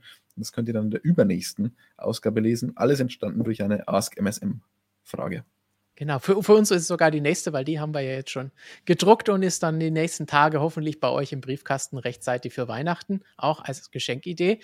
Und ja, manchmal nicht wundern, wenn die Frage nicht sofort beantwortet wird. Wenn es solche zeitlosen Sachen sind, könnte es irgendwann mal dazukommen. So wie die Frage von Professor Dr. Racer nach den Interviewpartnern und Fragen, die wir stellen würden. Die lag wahrscheinlich ein, zwei Jahre in meinem Word-Dokument. Aber irgendwann kommt sie dran. Und genauso war es, glaube ich, auch bei dieser Erklärfrage, die wir im nächsten Magazin beantworten werden von Christian, wo er extra richtig lange für recherchiert hat und sogar noch ein bisschen nachholen muss in der Winterpause. So ist es. Aber mehr verraten wir dazu noch nicht. Das kommt dann Ende Januar, Anfang Februar. Und bis dahin Hashtag sagen abwarten. wir erstmal abwarten und viel Spaß. Wir haben noch viele Videos die nächsten Tage für euch vorbereitet, sowohl Motorrad als auch Formel 1. Und vielleicht auch noch mal ein bisschen was anderes. Und bis dahin sagen wir Ciao. Adios. Tschüssi.